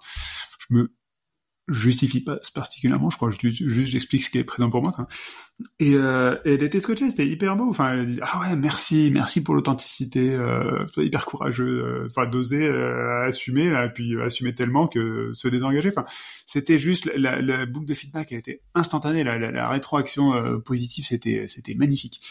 Et donc même si, bah évidemment, ça générait, ça générait un quart de fraction de chaos, qui est que bon, bah elle avait un, un, un engagement qui avait sauté le, très aligné sur cette notion de chaos. Le chaos, c'est la vie pour moi. Enfin, et, euh, et le rapport des autres au chaos, entre guillemets, c'est pas mon problème.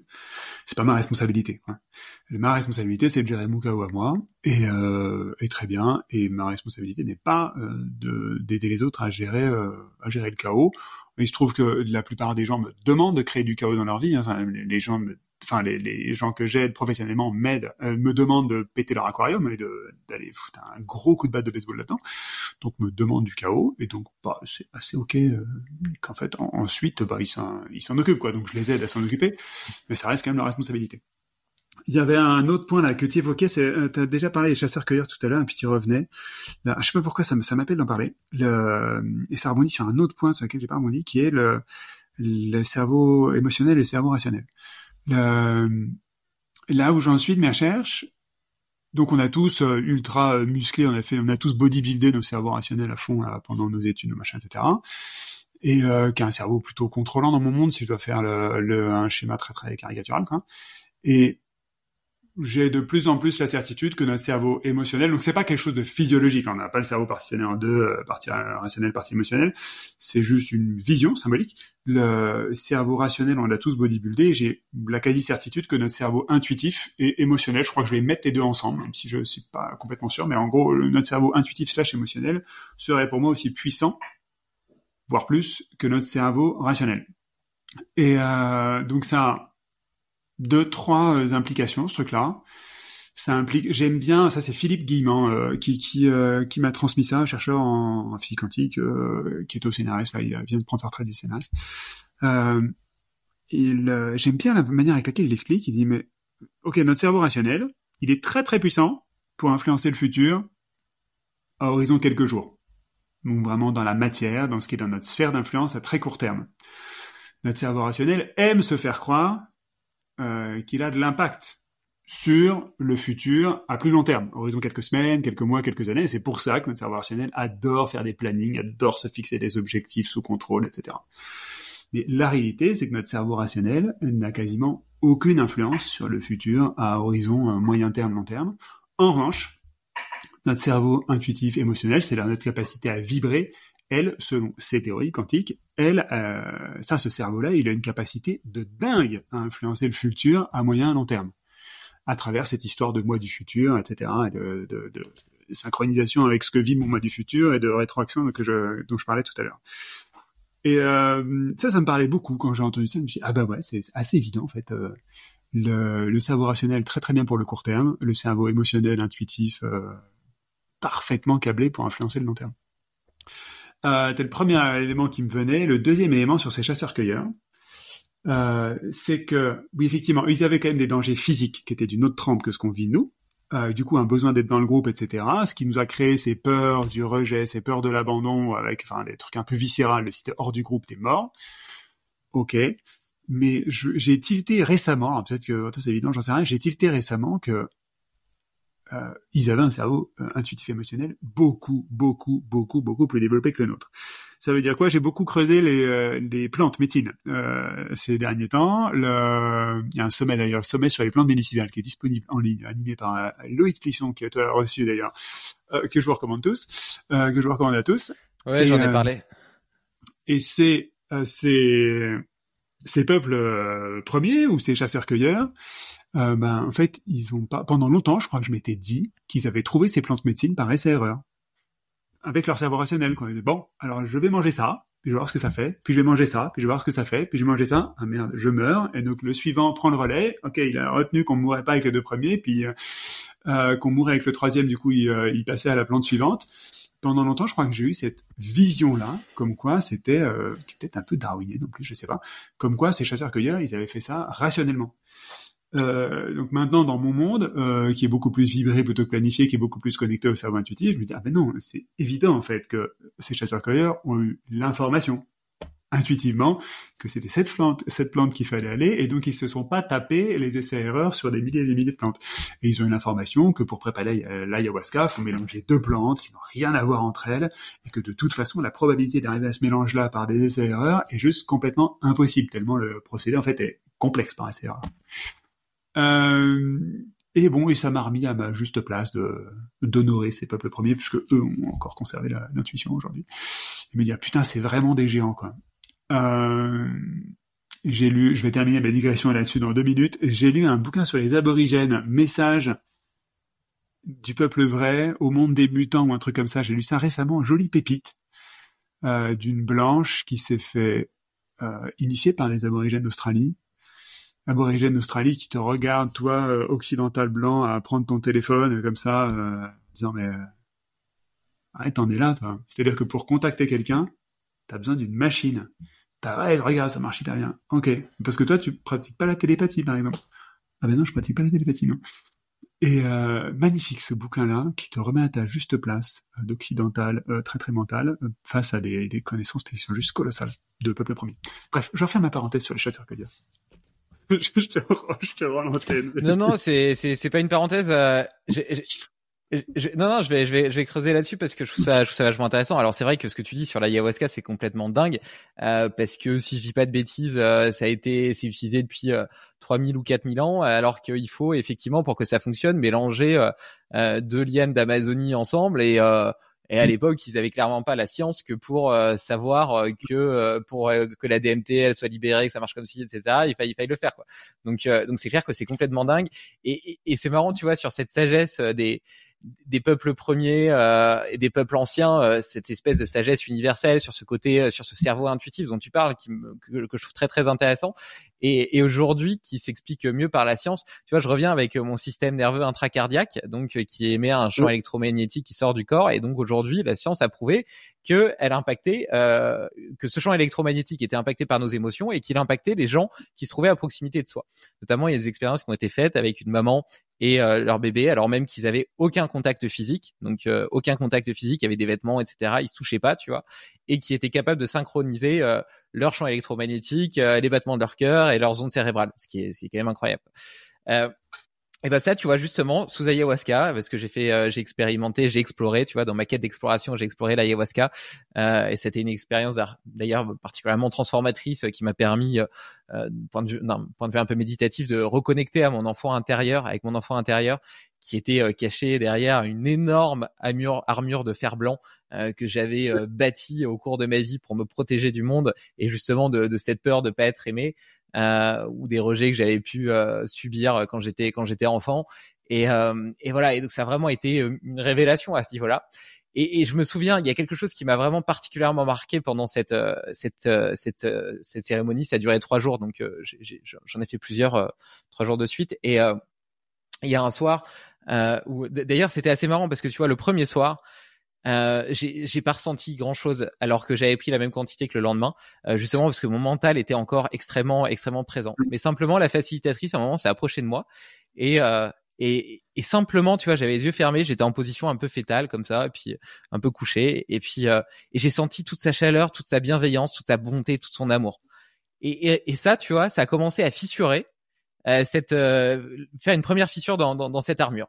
Et puis le lendemain, alors que j'avais pris la même quantité. Euh, je suis rentré dans un état de transe, mais d'un niveau complètement différent, vraiment d'un niveau complètement différent. Et le troisième jour, ce qui est super marrant, c'est que le troisième jour, on a fait un atelier de respiration holotropique que tu connais bien.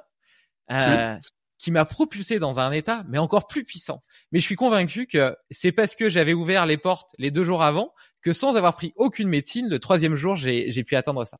Et donc, j'en reviens à ce que je voulais dire à la base, et le rapport avec ce système nerveux intracardiaque qu'on prouve aujourd'hui par la science, mais mais qui était déjà d'une sagesse, euh, enfin connu par la sagesse des peuples premiers, etc.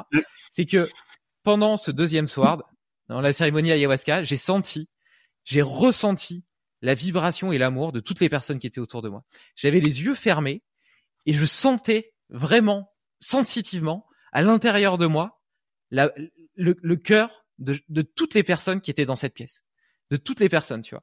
Et ça, jusque-là, bon, bah moi, j'avais séparé dans mon cerveau, j'ai euh, mes, euh, mes expériences empiriques, voilà, j'ai découvert ça, j'ai ressenti ça, je l'ai décrit d'ailleurs dans, dans une newsletter, j'ai raconté dans un podcast, ok, euh, voilà. Et puis de, de, l'autre côté, il y a la science, il y a les, les, trucs cartésiens que je connais, et j'étais pas capable de faire de lien entre les deux. Et là récemment, c'est pour ça que je parle souvent de, depuis euh, depuis là euh, deux trois semaines de, de ce système intracardiaque, parce que je me dis putain, en fait maintenant la science, elle explique ce que moi j'ai ressenti. Et donc au final, il y a, y, a, y a, quand même une explication derrière ça, tu vois. Mais mais ces peuples anciens, ils n'avaient pas besoin d'explications scientifiques en fait, parce que justement, comme tu le dis, ils étaient beaucoup plus connectés à leur cerveau intuitif et donc ils le ressentaient, ils vibraient plutôt que d'analyser. Et alors quand j'entends, euh... attends, comment je, je peux en parler? Moi, je suis très circonspect sur le ce que la science, euh... c'est pas sur ce que la science dit, mais sur ce les sur la manière avec laquelle la science prend le sujet. Euh, donc je suis ravi que la science trouve des euh, trouve des explications à plein de plein d'éléments que, que que je vis moi ou que d'autres témoignent. Mais par contre, c'est vrai que ça fait vraiment longtemps que je me base beaucoup plus sur euh, ma propre expérience sans chercher forcément à comprendre euh, plutôt que sur les expériences mmh. scientifiques. Tellement j'ai été, je pense, déçu des biais que j'ai observés dans des expériences scientifiques qui en fait euh, marchaient beaucoup au rationnel et pas et pas tant que ça à l'intuitif. Et c'est comme si ça crée un énorme filtre de perception. Là, par exemple, dans, j'ai pas du tout euh, conscience du détail de l'expérience dont tu as as parlé, donc je peux pas euh, te faire un, un, un set d'épistémologie pour savoir si effectivement c'était pertinent ou pas. Mais le, oui, le fait qu'il y ait un effet quand on sépare la mère de l'enfant avec un enfin avec une, une cloison, etc. Sans doute. Est-ce que est-ce que c'est le cerveau intracardiaque ou pas? Honnêtement, j'en sais rien. Est-ce que c'est pas un truc euh, là dans d'autres champs de recherche dans là, ce que propose Philippe Guimand en physique quantique, c'est lui voit le cerveau comme un récepteur. Enfin, là aussi avec tout un tout un ensemble d'expériences qui euh, qui tend, enfin comme si le cerveau était un poste radio, quoi, ou nos trois cerveaux, donc la tête, le cœur et, la, et l'intestin, grosso modo, le, seraient des récepteurs d'un truc qui nous dépasse comme, comme des postes radio, quoi. Et donc, quand on a une intuition, ça permettrait de capter ça. Quand on a même une pensée, en fait, elle serait captée par ce récepteur-là, elle serait pas vraiment générée par le cerveau. Ok. Euh, peut-être qu'un jour on saura effectivement exactement comment ça marche. Aujourd'hui, je trouve que la manière avec laquelle c'est étudié est encore un petit peu étriquée et encore un petit peu dans des champs de, de, de, croyances qui sont, euh, oulala, il faut, il faut trouver euh, entre guillemets l'injonction de trouver une, explication physiologique en regardant des trucs qui nous dépassent quand même pas mal, je trouve. Et euh, donc moi, ce que j'aime comme approche, c'est de le vivre par soi-même autant que possible, puis d'aller observer, écouter, euh, pas chercher à virer les points aberrants, euh, mais vraiment accueillir les points aberrants et dire putain j'ai vécu ça et normalement c'est pas possible quoi. Enfin c'est c'est pas possible. Quoi. Euh, et, euh, et puis de les cumuler ces points aberrants jusqu'à ce que petit à petit ça donne un truc qui soit plus si aberrant que ça. Dire bah en fait peut-être que peut-être que ça marche complètement différemment. Et avec vraiment un raisonnement et une science très intuitive. Et, euh, et c'est rigolo de voir d'ailleurs des scientifiques comme ce Philippe Guillemant qui font une place de dingue à l'intuition. Et qui lui donc il est complètement en raccord donc il a ses deux cerveaux il y a des modes des moments où il est en mode très très intuitif. Où ça télécharge entre guillemets là il reçoit quoi, et puis des modes où c'est très très rationnel où il va confronter avec ses putains d'équations etc et, euh, et il réconcilie les deux et je trouve ça magnifique sachant que enfin vraisemblablement quand on creuse un peu les euh, substances aussi là, enfin une tonne de découvertes scientifiques majeures ont été faites sous substance quoi le, euh, parce que en gros les gens du coup ont accepté de se connecter à leur cerveau intuitif euh, voilà ce qui vient sur la, sur la science et la place du cerveau rationnel dans la science. Mais je suis content de voir que de plus en plus de cerveaux intuitifs qui, ah, qui. Ça fait vraiment plaisir à voir. Je suis d'accord avec toi. Je pense que la science explique peut-être 1% du fonctionnement du monde et du vivant et que justement tout ça doit nous forcer à l'humilité euh, et à accepter le fait que les vérités d'aujourd'hui sont les mensonges de demain. Garder cette, euh, cet état d'esprit euh, naïf d'explorateur et, et euh, naïf dans le sens positif, tu vois, les, les yeux grands ouverts et et euh, justement les deux cerveaux connectés et, et, j'aime bien tu vois ce que tu disais par rapport à ça parce que euh, on a souvent tendance à penser que euh, il faut s'hyper spécialiser euh, et puis euh, utiliser soit t'es créatif soit t'es analytique s'hyper spécialisé dans son travail. Alors que moi je suis un fervent défenseur du monopole personnel, de, de, de, justement de nourrir un petit peu tes différentes intelligences. je, je sais plus, il y en a huit ou neuf, et j'aime bien cette image des tigres. Tu vois, c'est un peu comme si euh, c'était toute une armée de tigres. Bon, il y en a qui sont plus gros que d'autres. Ceux qui sont plus gros ont besoin de plus de nourriture que ceux qui sont plus petits, mais ils ont besoin d'être tous nourris à leur juste valeur.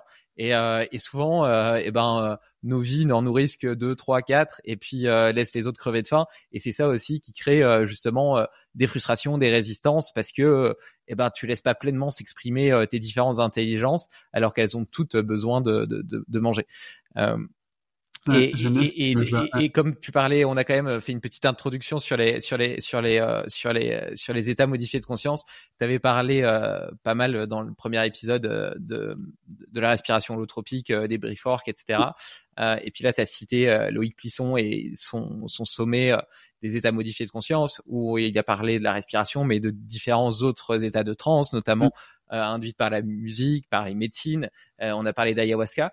Est-ce que depuis, euh, tu as continué ton exploration sur le sujet? Est-ce que tu as envie d'en parler? Est-ce que tu as testé de nouvelles choses? Est-ce que tu as ouvert de nouvelles portes? Oui, et je le, c'est intéressant. Je sais plus à quel point j'en ai parlé dans le premier épisode, mais mon gros terrain de recherche, c'est les trans auto-induites, c'est sans substance, sans support, sans son, sans rien. C'est le fait de basculer comme ça à la demande. Euh, un geste de conscience où toc je me mets en je pars et c'est moi qui décide. Donc ça c'est ça mon principal euh, terrain de recherche. Ça reste mon principal terrain de recherche.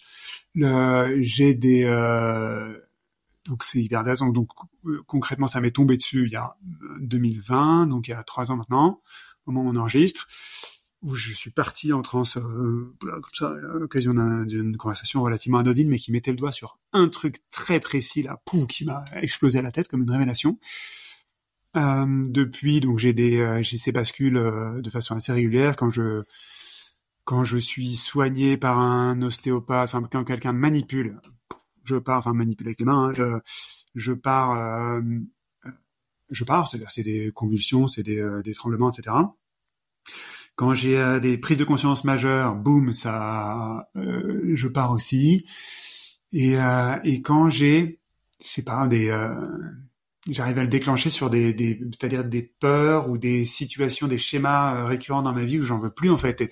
C'est comme si je cette capacité d'aller, je vais m'allonger puis je mets le focus dessus et tout, ça, je pars en fait, je bascule et je chavire comme on dit en transe et, euh, et ça saute. Alors de façon plus ou moins contrôlée parce que je pars avec une intention et pas plus qu'avec une intention puis ça, le truc se, se vit un peu tout seul. Et donc ça, c'est, je trouve ça dingue. Euh, donc je pratique aussi des respirations holotropiques euh, de temps en temps, mais finalement même, euh, je sais pas si j'en ai plus vraiment besoin, mais en tout cas j'arrive à obtenir des effets quand même très très cool en très très peu de temps, en quelques minutes voire même quelques secondes maintenant. Euh, et ce que j'ai pas encore creusé, c'est exactement comment est-ce que je fais pour être capable de le transmettre. Mais en tout cas, j'affine de plus en plus cette pratique-là pour arriver à l'observer. Je me suis fait accompagner pas mal par des euh, par un anthropologue chaman qui m'a suivi pendant deux ans euh, donc il lui maîtrise ses gestes de conscience, il m'a appris à faire ces, bascules-là, de, de, se noyer, dans, enfin de, de, rester en tant qu'observé, tout en passant de je suis là maintenant dans mon corps euh, tangible, quoi, à je, je me noie dans l'infini, je, je me dissous. Hein. C'est assez difficile de décrire. De toute façon, il n'y a pas beaucoup de mots pour décrire cette truc-là. Mais... Euh, donc je pratique, je pratique, je pratique, ça de manière délibérée, un peu euh, comme un, un, guerrier, etc. Et euh, pour accéder à ce côté un peu euh, magicien derrière sur les euh, sur les substances, euh, quelques tests, mais assez anecdotiques pour l'instant. Et il y a une je sais pas, il y a un truc qui intuitivement me dit oh, pas tout de suite ou ou pas forcément ou, avec tel genre de personne, je sais pas, mais un truc qui me retient. Et puis en fait, j'ai déjà un tel terrain d'exploration sur les trans auto-induites que ça m'occupe déjà pas mal ça. Et ce que je euh, ce que je souhaite transmettre là-dessus, donc je sais pas transmettre comment faire. Par contre, ce que je souhaite transmettre, c'est euh, putain, allez-y quoi. Enfin, euh, testez, faites-vous votre propre idée, euh, lâchez les barrières, hein. Quel que soit le moyen que ce soit de basculer en transe, respiration nootropique, les substances, etc. Renseignez-vous pour que si vous le faites de manière accompagnée, euh, faites-le avec des accompagnants qui sont crédibles, fiables, etc., qui vous sont recommandés. Donc ça, puis aussi évidemment des charlatans comme partout, comme dans la médecine, comme il y, y, a des il y a des gens dangereux partout, quoi. Et donc n'y allez pas comme ça en cherchant sur Google. Mais par contre, j'invite beaucoup de gens à se faire leur propre idée plutôt qu'à garder les barrières levées. Tellement c'est dingue, rapide et puissant comme euh, pour accéder à l'étape d'après. C'est juste complètement colossal. Enfin, j'ai beaucoup de gratitude envers Loïc euh, d'avoir diffusé, d'avoir pris sur lui, de créer ce sommet-là sur les plantes médicinales. C'est pas sur les, enfin ça, euh, oui, ça parle spécialement des plantes médicinales, des plantes de, de euh, euh, des substances euh, antéogènes euh, plutôt que des, des respirations nootropiques, par exemple. Mais merci pour ce cadeau qui, qui nous fait. C'est juste magnifique de faire témoigner autant de gens pour aider un paquet de monde à baisser les barrières et à juste aller se réconcilier avec ces, ces pratiques-là plutôt que de les garder diabolisées comme elles sont depuis 50 ans, 45 ans. Voilà ce que j'ai à partager là-dessus. Ce que tu voudrais Dans le monde occidental, en tout cas. Dans le monde occidental, en tout cas, merci. voilà. Non, non, non, bah écoute, euh, je... ouais.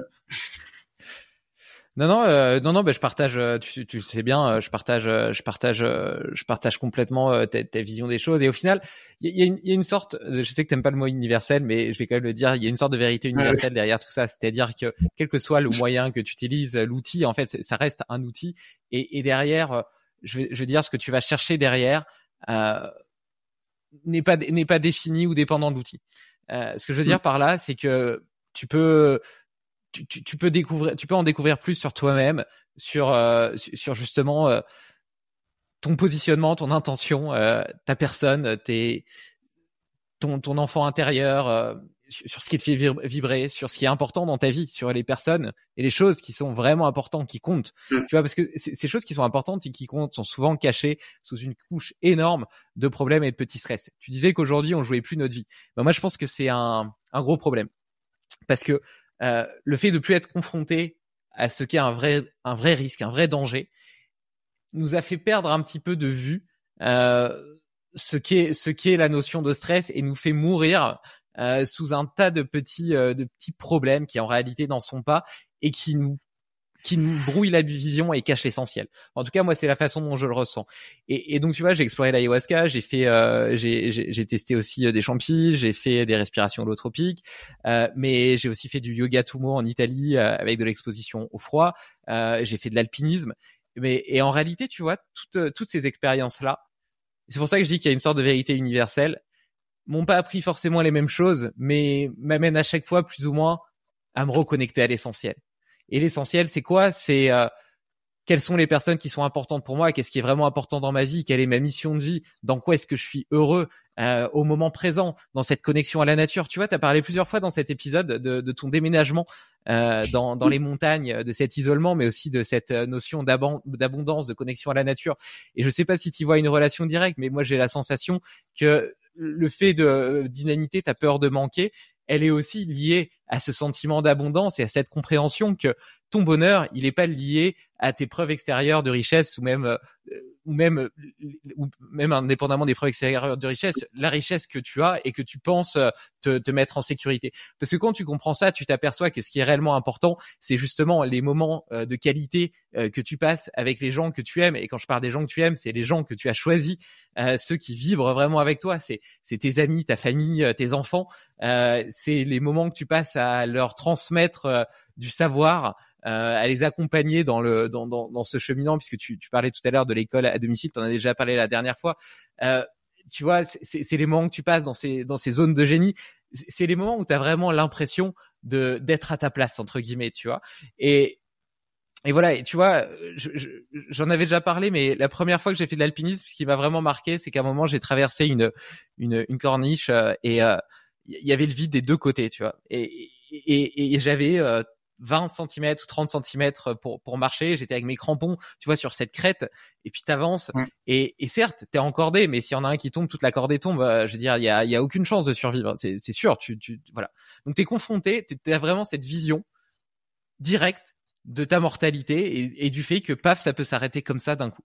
Et eh ben, ce, ce genre de moment euh, te pousse à vivre très très intensément le moment présent, crée énormément de stress quand tu arrives de l'autre côté, tu as cette beauté éblouissante, ce paysage, ce champ, ce feu d'artifice, ce, cirque de montagne qui est magnifique, la fierté d'être arrivé de l'autre côté, la gratitude de vivre ce moment-là, de vivre ces émotions. Du coup, j'en ai pleuré. Euh, ça me l'a fait à chaque fois d'ailleurs. À chaque fois, j'ai pleuré au sommet. Et puis aussi, voilà, tu vois, dans ces moments-là, tous tes petits problèmes du quotidien n'existent plus. Par contre, ce qui existe, c'est ma femme, c'est ma fille, c'est ce que, c'est ces choses, tu vois, qui sont concrètes, qui sont réelles. Et quand tu comprends que c'est là ta plus grande richesse, eh bien, le fait de manquer d'argent te fait plus du tout peur. Euh, oui, et euh, mais c'est pas mental. Enfin, en tout cas, dans mon monde, ça, c'est euh, quand tu comprends que c'est ta plus grande richesse, quand tu comprends avec ton corps plutôt qu'avec ta tête.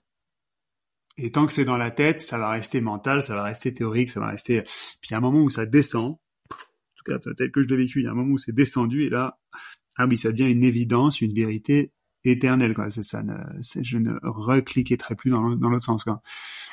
Euh, ça, je prends. C'est intéressant ce que tu dis. Moi, je fonctionne très peu à, au stress, tu vois, l'alpinisme, etc. Euh, euh, pas trop ma tasse de thé.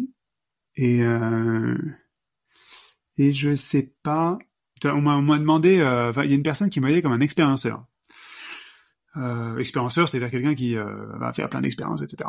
Euh, différentes. Moi, je crois vraiment, je me définis pas du tout comme ça, moi, euh, parce que, enfin, je me nourris pas de l'adrénaline du tout de ces moments-là. Je me nourris des enseignements que j'en tire dans ma tête et mon cœur, et je trouve c'est déjà très cool, moi. C'est c'est bien c'est peut-être ça aussi qui fait que s'il me retient un peu envers les, plantes là pour l'instant. Je dis oh, c'est pour, j'ai pas d'élan là, j'ai déjà de la matière à bosser.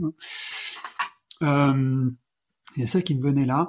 J'avais, euh, il y avait un, truc là qui rebondissait sur le, les expériences d'état modifié de conscience. C'est en fait, je trouve que c'est des euh, c'est des bacs à sable magnifiques de vibrer plutôt que planifier, puisque dans toutes ces expériences d'état modifié de conscience, quel que soit le procédé, hein, respiration autotropique, les, euh, mm.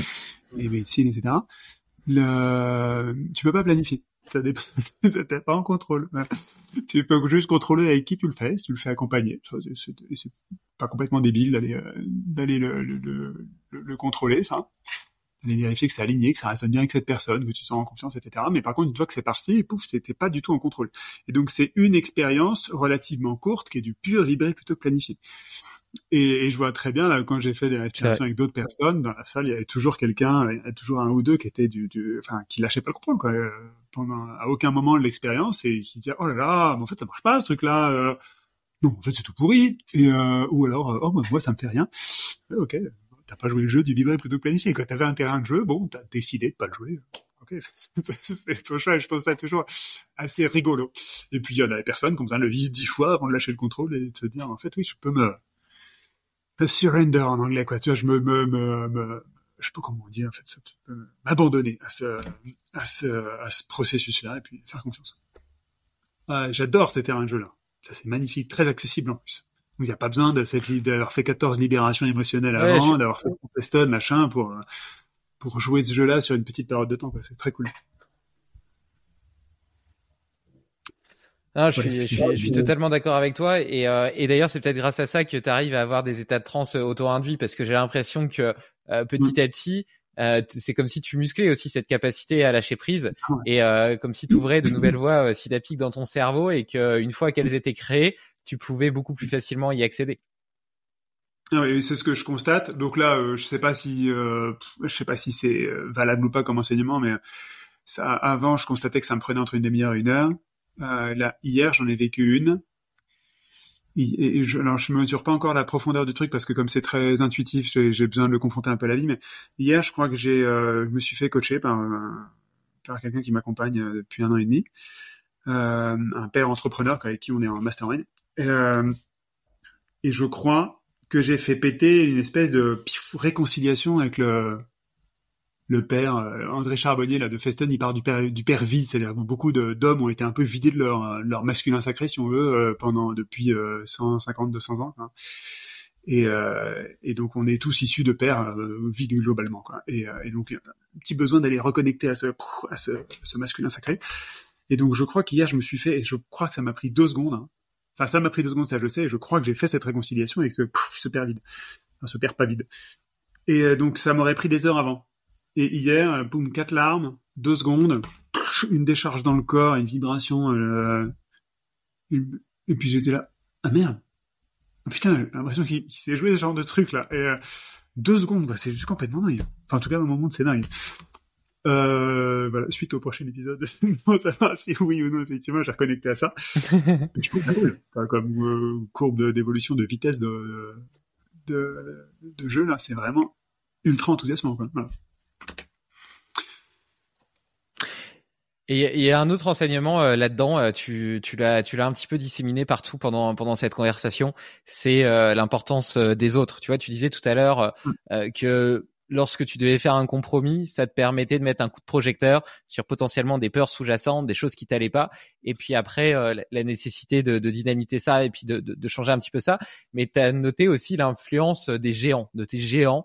Euh, dans, dans cette Mm. exploration de ton aquarium parce qu'au final euh, si, si on résume entre guillemets ta vie euh, c'est ça ton objectif, c'est explorer ton propre aquarium et euh, repousser repousser ces repousser ou explorer euh, ces, ces, ces différentes facettes.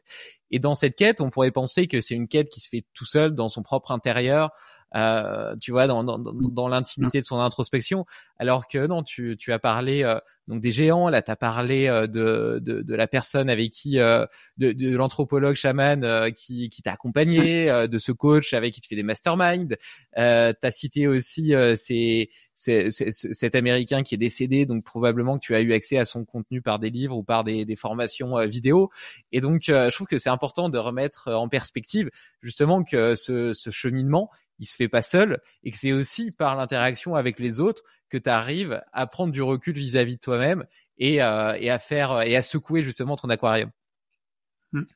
Le, ouais, ouais, hyper clair. Le, moi, j'ai un espèce de mantra, je sais pas, en tout cas, euh, pour moi, la vie commence quand on se fait accompagner, quoi. C'est euh, net et clair. Enfin, j'ai une absolue certitude là-dessus. C'est une des facettes bien, bien épaisses de mon aquarium, quoi. Euh, donc, je me suis fait accompagner. Je me suis pas du tout fait accompagner toute ma vie. Hein. J'ai commencé. euh, c'est ma femme qui m'a. Donc, je l'ai rencontrée quand j'avais 27 ans euh, et qui m'a pété mon aquarium là-dessus. Elle se faisait accompagner depuis longtemps déjà, et donc j'ai commencé à me faire accompagner par les personnes qui l'accompagnaient elle, des énergéticiens, des, euh, des gens un peu perchés. Et puis, euh, Et puis ensuite, j'ai basculé côté pro, donc je me suis fait former à très très haute dose par des par des gens qui pétaient la gueule. Enfin, il n'y a pas d'autre mot, quoi. J'étais à moitié. Enfin, je me suis euh, dans un programme où je me suis pété une côte. Euh, un autre programme, j'étais euh, limite en train de vomir par terre. tu vois, après avoir joué des jeux sur les émotions, sur le fait de singer la peur, quoi. tu vois, vas-y, va va vibrer la peur. jusqu'à t'en rendre malade quoi jusqu'à tomber dans les pommes là bah ouais ouais bah merci enfin c'était magnifique enfin donc j'ai pris hyper cher mais putain, qu'est-ce que c'était bon et qu'est-ce que j'ai grandi quoi. C'était dingue. Euh, donc oui, je m'en suis, euh, je m'en suis inquiété pas mal les géants. Euh, certains que je j'essorais si on veut en pas longtemps, puis d'autres où euh, il me fallait plusieurs années en fait pour euh, me sentir un peu rassasié et avoir l'impression d'avoir fait le tour. Dans l'ensemble, à chaque fois, j'essayais de trouver leur limite à ces gens-là. C'est-à-dire que tant que j'avais pas trouvé la limite du géant en question, c'est-à-dire là, oui, enfin la limite de son aquarium à lui, j'avais l'impression de pas avoir fait le tour du truc. Donc ça pouvait mettre très longtemps, ou ça pouvait être très rapide. Et c'est, selon les cas, une fois que j'ai trouvé la limite, soit ok, j'accepte la limite et euh, je continue à profiter de ce géant-là, euh, à faire un, bout de route sur ses épaules et euh, en conscience, donc en, connaissance de cause, soit la limite me convient pas, et me dit ah non, hein, ok, je, je, prends tout ce que j'ai à prendre, mais je le mets en perspective du coup par rapport à cette limite que j'ai trouvée. Ouais, bah donc tu me disais que il y avait il y avait des gens qui te avec des limites pour qui c'était ok, avec d'autres où c'était pas ok. Et donc, si c'était pas OK euh, Si c'est pas OK, je choisis ce que je fais en conscience. Donc, je, je, soit je continue avec ce géant en acceptant ces limites-là, et euh, soit je j'arrête avec ce géant en mettant en perspective du coup tout ce que j'ai appris par rapport à cette limite-là. C'est pas parce que je touche la limite que que je tue le père entre guillemets ou que je m'en vais. En tout cas, c'est juste que du coup, ça me permet de le ranger dans, dans mes différents aquariums de manière beaucoup plus euh, beaucoup plus fine, beaucoup plus précise. Et euh, donc ça, ça a été une hygiène de vie vraiment pendant des années. Ouais, vas-y, t'as une question? Ou un rebond? Ouais, comment tu les trouves tes géants? Ouais, c'est une bonne question ça. Euh, comment je les trouve mes géants? Euh, et attends, je veux juste, je plante un truc pour euh, juste après, qui est que euh, c'est comme si j'étais passé à un autre stade où j'ai moins besoin de géants aujourd'hui, je crois. Mais c'est, j'en ai pas encore complètement fait le tour. Mais alors, comment je trouvais mes géants quand j'avais besoin de géants? Le... Peut-être parce que t'es en train d'en devenir. Ben, on est tous le géant de quelqu'un. Enfin, on est tous des géants. C'est clair. Je suis le géant de mes enfants. On est entre autres le géant de nos enfants. En tout cas, on peut aspirer à l'être. On est tous le géant euh, de, de quelqu'un. Ça, ça, et donc on est peut-être le géant de plus ou moins de monde, j'en sais rien, mais ça m'en fout. On est tous le géant de quelqu'un. Dans ma croyance, en tout cas. Euh, comment est-ce que je l'ai trouvé? Je l'ai trouvé par un mélange d'intention, d'intuition et de recommandation. Je crois qu'il y avait un peu tout ça. Il y avait euh, donc par exemple mes géants américains. Comment est-ce que je les ai trouvés? J'ai suivi une première formation en France autour de ce qu'on appelle l'infoprenariat, c'est-à-dire le fait de vendre du conseil et des formations scalables à distance. Il y a un truc qui m'a appelé, sans doute assez intuitif, à aller suivre une première formation euh, là-dedans.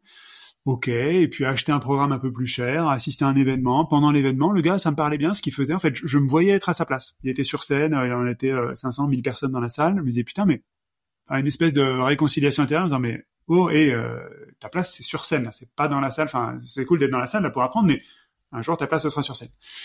Et du coup j'écoutais assez attentivement ce que disait ce monsieur là et il m'a dit enfin il a dit à toute l'assistance hein, il y a trois événements que je vous recommande à faire dans, dans votre que je vous recommande de faire dans votre vie euh, le premier événement, c'est euh, là où vous êtes aujourd'hui, un truc comme ça. Enfin, c'était un peu égocentré. Bon, ok, pourquoi pas.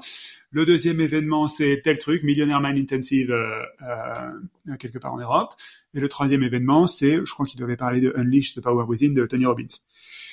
Voilà les trois trucs que je vous conseille de, que je vous conseille d'aller dans votre vie. ok, bon, je note. Bon, puis je suis allé voir ces trucs-là. Et bon, plutôt que me faire couillonner par ma petite voix qui déteste le changement, bah, j'ai été en fait voir, j'ai été à ce premier événement euh, Millionaire Mind Intensive. J'ai acheté le bouquin, etc. Puis j'y suis allé. C'était pas très engageant euh, en argent. Et puis, et du coup, c'est comme ça en fait que j'ai trouvé ces géants-là. Et donc ça, ça m'a ouvert la porte de plusieurs géants qui m'ont changé la vie. Enfin, changé la vie dix fois. Quoi. Euh, le Ninja mmh. j'y suis allé, donc je l'ai fait à distance, je l'ai pas fait en live, mais en tout cas, je suis allé me frotter à ces, à ces conseils-là. Euh, ça, c'était une première euh, une façon de faire. Il y a un autre géant que j'ai trouvé euh, juste sur une recommandation de ma belle-mère, euh, qui me disait ah tiens vous devriez voir un tel, je l'écoute, machin. Ma belle-mère elle fait un peu de développement personnel, mais pas tant que ça quoi. Donc c'est pas ma référence absolue en développement personnel, ni celle de ma femme. Et mais on a quand même été voir et puis on a écouté, puis on s'est dit ah ouais quand même cool.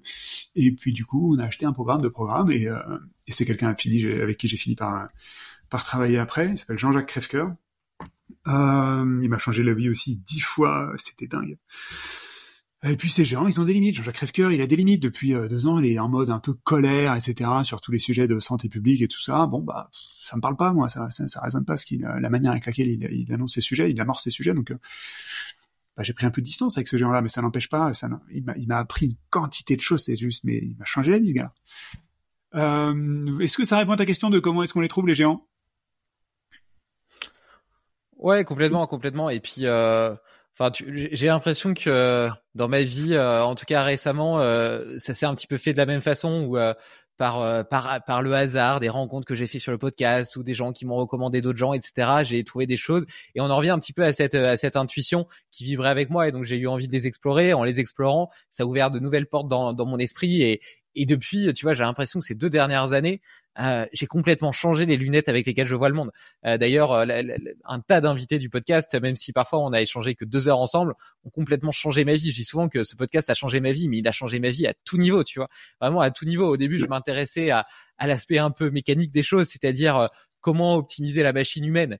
Euh, et en fait, en optimisant la machine humaine, je suis monté entre guillemets à des à des, à des états de conscience, de réflexion, de philosophie, de, de, vision du monde, de vision de ma vie, de vision de, de qui je suis et de ce que je veux faire, euh, qui ont radicalement changé les injonctions et les conditionnements avec lesquels je m'étais construit tout au long de ma vie. Et d'ailleurs, il y a eu une phase de, de résistance, tu vois, où euh, un petit peu mes, mes deux personnalités, celle que je sentais vibrer vouloir être, et puis celle que je, avec laquelle je m'étais construit pendant des années, se sont retrouvées en collision.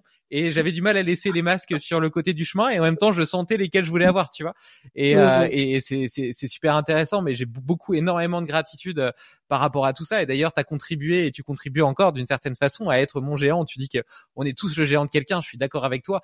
Euh, moi, je le dis d'une autre façon je dis euh, qu'on a tous la responsabilité d'influencer notre propre microcosme. Et, euh, et ça, je pense que c'est c'est vraiment un, un enseignement fondamental parce que je trouve qu'il y a trop de gens euh, résignés qui disent oh bah moi de toute façon je peux rien changer à mon petit niveau donc je fais rien alors que je trouve que au contraire tu vois et je le dis souvent et je prends toujours cet exemple parce qu'il est hyper simple mais le petit sourire que tu donnes à la caissière quand tu vas faire des courses ou le bonjour que tu offres à quelqu'un quand tu le croises dans la rue rien que ce petit détail modifie la couleur de sa journée et potentiellement ce qu'il fera et donc euh, l'influence que lui-même aura sur son propre microcosme. Et il y a un effet boule de neige qui est incommensurable. Et donc euh, donc voilà je combats bec et ongle cette cette résignation. Et je pense qu'on a tous euh, la chance et la responsabilité aussi de, de, de s'élever ensemble.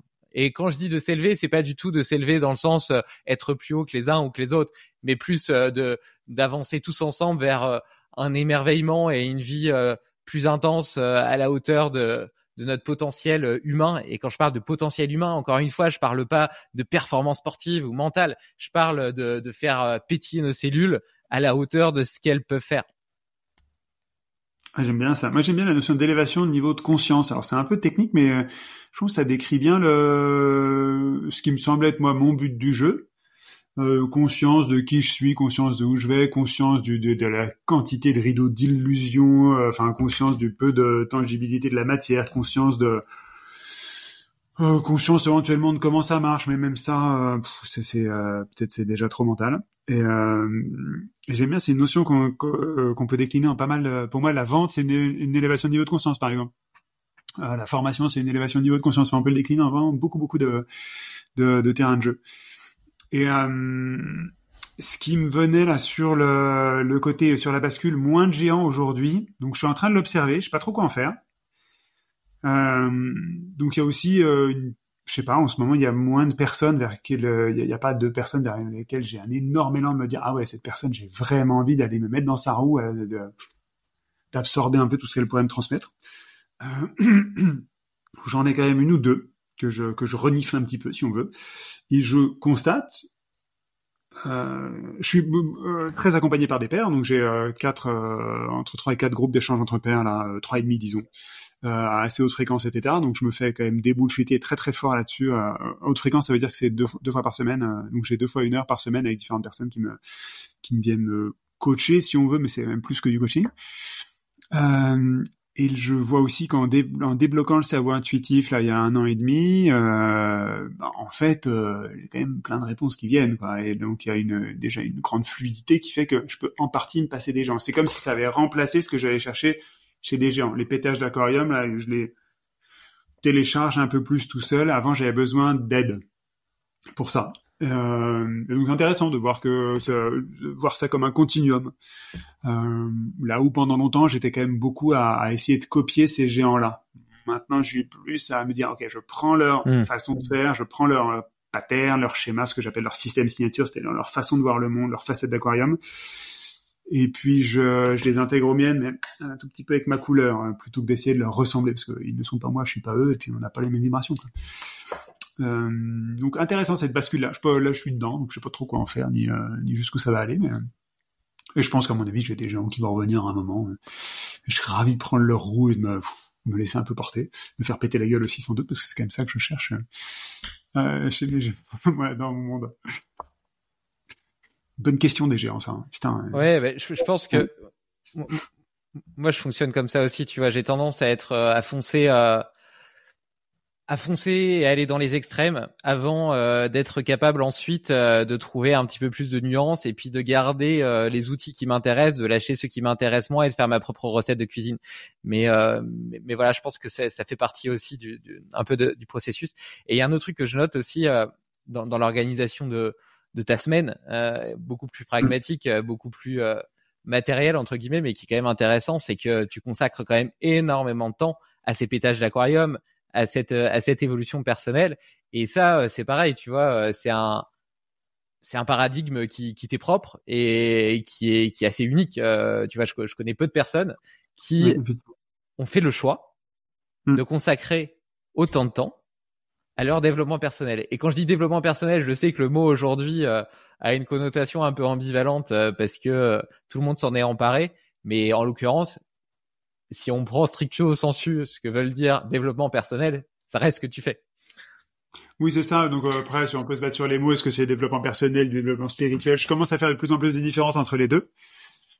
Euh, et effectivement, pour mettre en perspective le, temps, donc je travaille euh, 25 heures par semaine. Euh, les grosses semaines, je travaille entre 20 et 25 heures par semaine. Et donc dans ces 20-25 heures, il y a deux heures euh, où je me fais accompagner. Euh, donc, enfin, c'est, c'est, je crois que c'est colossal en fait, euh, en proportion. Quoi. Et euh, ouais. euh, pour bien au monde, j'arrêterai ça. Enfin, c'est, euh, c'est indispensable pour moi. Enfin, pour moi, hein, je, je dis pas que c'est indispensable dans l'absolu, mais en tout cas, c'est c'est bon, c'est une rapidité, une fluidité, une euh, c'est juste magnifique. Quoi. Et là, et ce qui est nouveau, c'est que c'est là, les gens avec qui je le, qui m'accompagnent, là m'accompagnent depuis longtemps. Euh, D'habitude, je, ça saturait assez vite, mais là, ça fait un an et demi, euh, deux ans que c'est les mêmes personnes avec qui je suis en, en groupe d'accompagnement entre pairs. C'est auto, euh, on est, on est entre nous, quoi. Enfin, c'est pas, c'est pas des géants, enfin, on est nos, nos géants mutuels, j'en sais rien, mais c'est des gens comme moi, quoi. Donc, c'est des entrepreneurs euh, qui ont leurs leurs difficultés et leur et leur leur zone de génie, qui ont leur et leur fluidité, quoi. Euh, ils ont dans l'ensemble, euh, ouais, s'ils ont bossé leur leur sujet, il y en a un qui a fait son fest il n'y a pas très longtemps, etc. Euh, donc ils sont en chemin, c'est très très clair, délibérément, à fond. Et euh, qu'est-ce que c'est bon, et non Et puis il y en a, il y en a euh, avec qui, bah ça s'étiole un petit peu dans le temps, bah, c'est peut-être qu'il faut s'arrêter. Ma femme est un de mes géants, un de mes accompagnants entre pairs, quoi. C'est clair. Hein. Et c'est donc ça prend des formes très différentes dans le temps, mais c'est c'est hyper beau, c'est hyper cool. Quoi. Donc ça, c'est pas dans les deux heures, c'est en bonus des, Magnifique. deux heures en plus le temps de travail avec ma femme c'est un peu nos métiers respectifs aussi, du coup, évidemment, ça, ça aide. Non, mais ça, c'est sûr, c'est sûr. Et euh, bon, écoute, euh, je, je, pourrais rebondir, mais je vais pas le faire parce que euh, il ne reste pas beaucoup de temps. Mais euh, je voulais aussi euh, te remercier pour une recommandation de lecture que tu m'avais faite, le petit livre rouge de la source, qui m'a beaucoup plu, beaucoup marqué, qui arrivait pile au bon moment en plus, avec dont j'ai parlé d'ailleurs dans un podcast avec Michel Galliana. On a parlé un peu d'entrepreneuriat, etc. Donc un grand grand merci pour cette recommandation. J'en profite du coup pour recommander à, à ceux qui m'écoutent, mais j'avais déjà dit dans une newsletter de, de, de, de, de lire ce livre qui est qui est, qui est, qui est vraiment Comment? Hyper lié à ce qu'on vient de se dire sur et puis euh, et puis franchement, ouais. Ouais, ouais, ouais. Et puis même à la notion des engagements, etc. Euh, enfin moi, moi ça m'a ça m'a permis vraiment de, de voir différemment mon rôle d'entrepreneur, de, chef d'entreprise, euh, et euh, ouais toute ma vie en fait. on peut le résumer, on peut le résumer comme ça. Ouais, c'est sur le côté universel, juste pour terminer là-dessus. C'était le fait que les peurs soient universelles. Vous pouvez laisser penser que qu'en fait c'était des fatalités, mais non, il y a, il y a, je pense, des vérités universelles. Enfin, cette source, le fait qu'à la base de n'importe quel projet, quel que soit le pan de ta vie, il y a, il y a une source. Ça, je pense que c'est une vérité universelle. Et donc effectivement, euh, voir les, les, projets qu'on mène dans notre vie sans voir cette notion de source, bah, c'est euh, se mettre une énorme œillère. C'est euh, regarder la réalité avec juste un œil, voire un demi-œil. C'est magnifique ce truc. Merci. Ouais. Y y il y avait vraiment plein de trucs avec euh, avec euh, avec cette euh, avec ce livre, avec ces principes de la source. J'en dis deux mots quand même pour voilà. Merci merci de montrer à l'écran. J'en dis deux mots. Déjà, ça suppose que la source est un cadeau qui nous est fait et pas intriquement lié à nous. On en adosse le, le, les rôles d'entrepreneur, de guide et de gardien. Donc entrepreneur qui itère, qui fait des tests, qui qui justement qui avance, qui explore. Euh, de, de visionnaire qui fédère autour de lui, qui partage sa vision et qui attire d'autres euh, sources spécifiques euh, dans ce champ qui a été créé par par, la, par, par le projet et puis de gardien des valeurs fondatrices de, de, de ce projet. Euh, mais donc du coup, ça suppose qu'elle n'est pas intriquement liée à la personne qui la reçoit, mais que c'est un cadeau qu'elle peut se transmettre. Donc déjà, ça c'est un point intéressant. Ensuite, il y a, y, a, y a, cette notion que moi j'ai adoré aussi euh, d'entreprise euh, libérée, dans la mesure où euh, la création de ce projet crée un champ d'expression de cette source et que derrière, des sources spécifiques adossent eux-mêmes euh, ces trois responsabilités à leur tour d'entrepreneur, de guide et de gardien euh, au sein même de cette de, de, cette source. Et donc chacun est entre guillemets un petit peu euh, eh ben, le propre délégataire d'une partie de la source au, au, au sein de, de, de, ce champ. Et moi qui ai une vision hyper euh, hyper libérée des entreprises, ça, ça vibrait à fond avec la façon dont j'avais envie de vivre euh, mon management euh, au sein de mon entreprise ou même ma façon de vivre avec. Parce qu'en fait ça peut s'appliquer à n'importe quoi dans la vie à n'importe quel type de projet même dans ta vie de famille etc et, et, et ouais franchement enfin ça serait trop long d'en parler. On pourrait faire un podcast entier sur le sujet.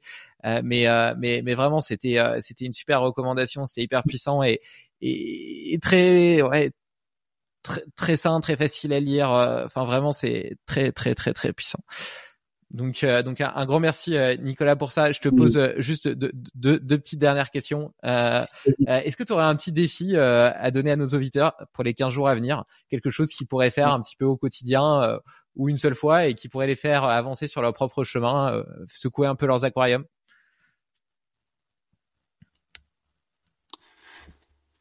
Euh, bonne, euh, bonne question, ça, bonne question. Tu me cueilles là. Euh, il y a un défi. Alors, ce qui me vient là, spontanément, intuitivement, c'est un défi d'observation de la petite voix. Euh,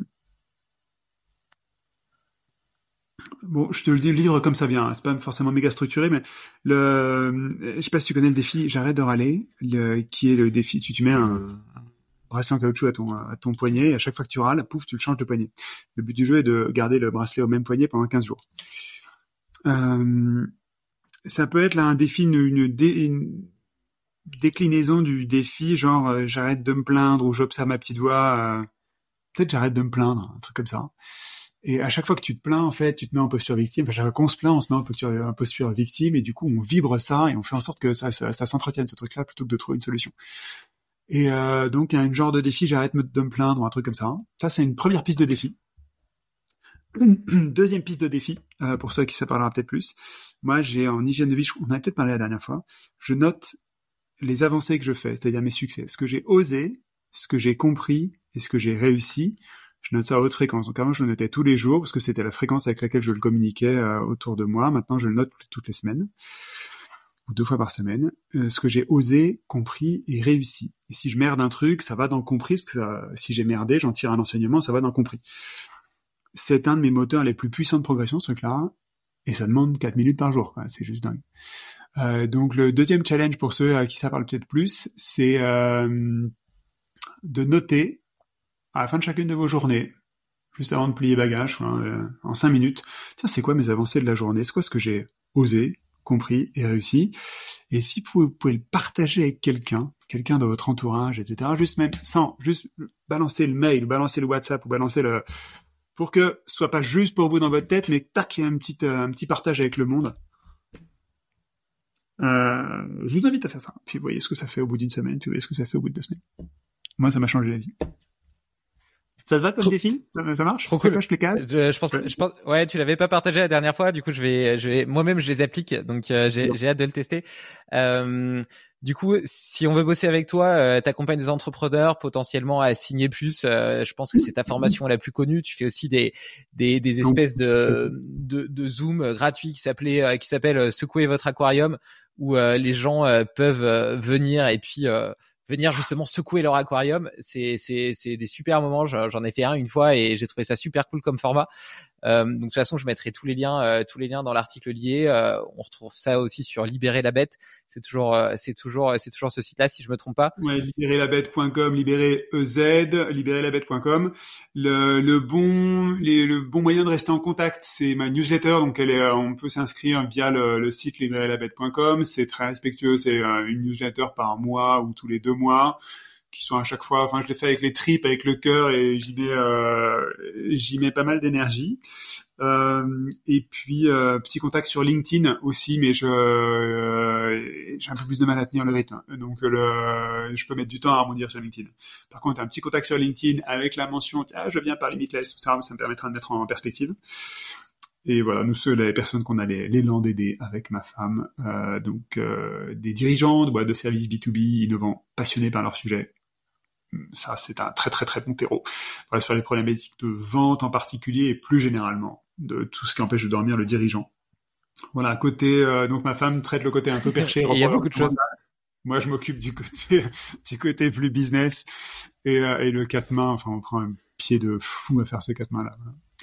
Euh, donc, ce sera un grand plaisir de Trop de, de, de faire le point s'il y a besoin. Voilà. Trop cool. Et je suis abonné à la newsletter et je confirme qu'elles apportent vraiment de la valeur. C'est pas seulement une newsletter pour parler des nouveaux produits que tu lances, mais euh, c'est aussi euh, une façon de suivre euh, ton journal intime, tes propres évolutions dans ton cheminement de pensée. Et du coup, c'est extrêmement riche d'enseignements, de progression pour tout le monde d'ailleurs, que, vous soyez entrepreneur ou pas. allez, il nous reste une minute pour faire le petit check-out. Ouais, le petit check-out. Euh, à nouveau un grand grand plaisir d'avoir eu cet échange avec toi, hyper cool de témoigner sur ces euh, sur ces notions de vibrer plutôt que planifier. Donc enfin je, je suis moi je me sens au tout début du euh, de l'exploration de ce sujet-là et euh, et, et c'est enfin c'est vertigineux. Donc merci beaucoup de me donner la possibilité de témoigner sur ces sujets, de faire savoir que ça existe, de faire savoir que c'est possible, ce qui aidera peut-être des gens à, se mettre en chemin sur le sur le sujet avec les toutes les pistes qu'on a qu'on a évoquées. Euh, donc j'ai beaucoup de gratitude pour ça pour toi. Merci beaucoup beaucoup. Ça a été un très très bon moment pour moi. Merci bien. Et toi petit check-out. Eh ben écoute euh, Nicolas, euh, j'ai énormément de gratitude euh, pour pour ce moment passé ensemble. D'abord très égoïstement parce que même si je suis content de de, de, faire de me faire le porte-parole de de ce que tu as à partager et j'en suis convaincu d'influencer positivement ton propre microcosme et par extension celui de la communauté Limitless. D'abord c'est c'est moi que tu transformes et et la la sincérité, l'authenticité avec laquelle euh, tu vibres justement plutôt que planifier. Tu vois, ça se ressent. Tu, tu le vis dans tes tripes et tu sens tellement euh, justement tellement tellement aligné euh, avec ce que tu fais. Tu vois, ça ça, ça, ça, ça pétille euh, dans, par tous les pores de ta peau. Tu vois, et euh, et ça me montre ce vers quoi j'ai envie de tendre. Tu vois. C'est aussi outre outre ce que tu partages par par, par tes conseils, par par ton expérience, les, les différents shifts qui sont passés, etc. Tu te montres aussi comme un comme une forme d'exemple, tu vois, comme une, un modèle d'inspiration par la façon dont tu vis, dont tu es, par la personne que tu es. Enfin, je parle pour moi là.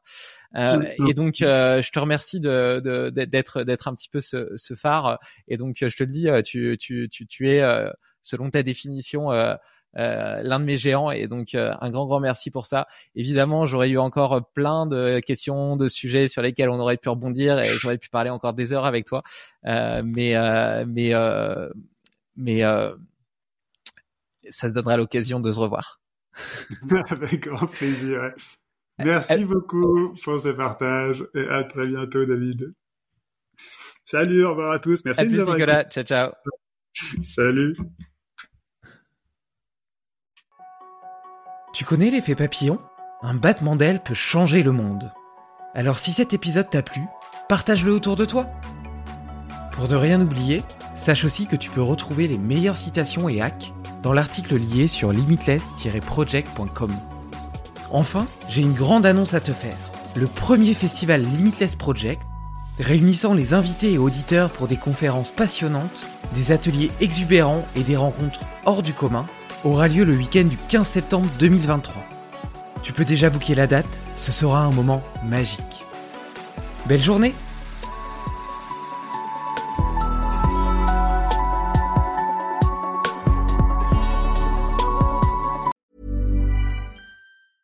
As a person with a very deep voice, I'm hired all the time for advertising campaigns. But a deep voice doesn't sell B2B, and advertising on the wrong platform doesn't sell B2B either. That's why if you're a B2B marketer, you should use LinkedIn ads. LinkedIn has the targeting capabilities to help you reach the world's largest professional audience. That's right, over 70 million decision makers all in one place. All the big wigs, then medium wigs, also small wigs who are on the path to becoming big wigs. Okay, that's enough about wigs. LinkedIn ads allows you to focus on getting your B2B message to the right people. So, does that mean you should use ads on LinkedIn instead of hiring me, the man with the deepest voice in the world? Yes. Yes, it does. Get started today and see why LinkedIn is the place to be to be. We'll even give you a $100 credit on your next campaign. Go to linkedin.com slash results to claim your credit. That's linkedin.com slash results. Terms and conditions apply.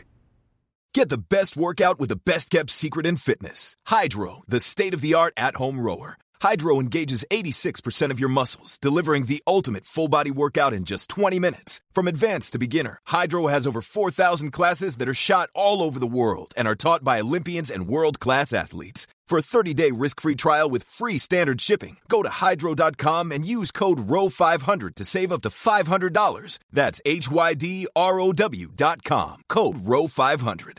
Tired of ads barging into your favorite news podcasts? Good news. Ad-free listening on Amazon Music is included with your Prime membership. Just head to amazon.com slash ad-free news podcasts to catch up on the latest episodes without the ads. Enjoy thousands of ACAST shows ad-free for Prime subscribers. Some shows may have ads.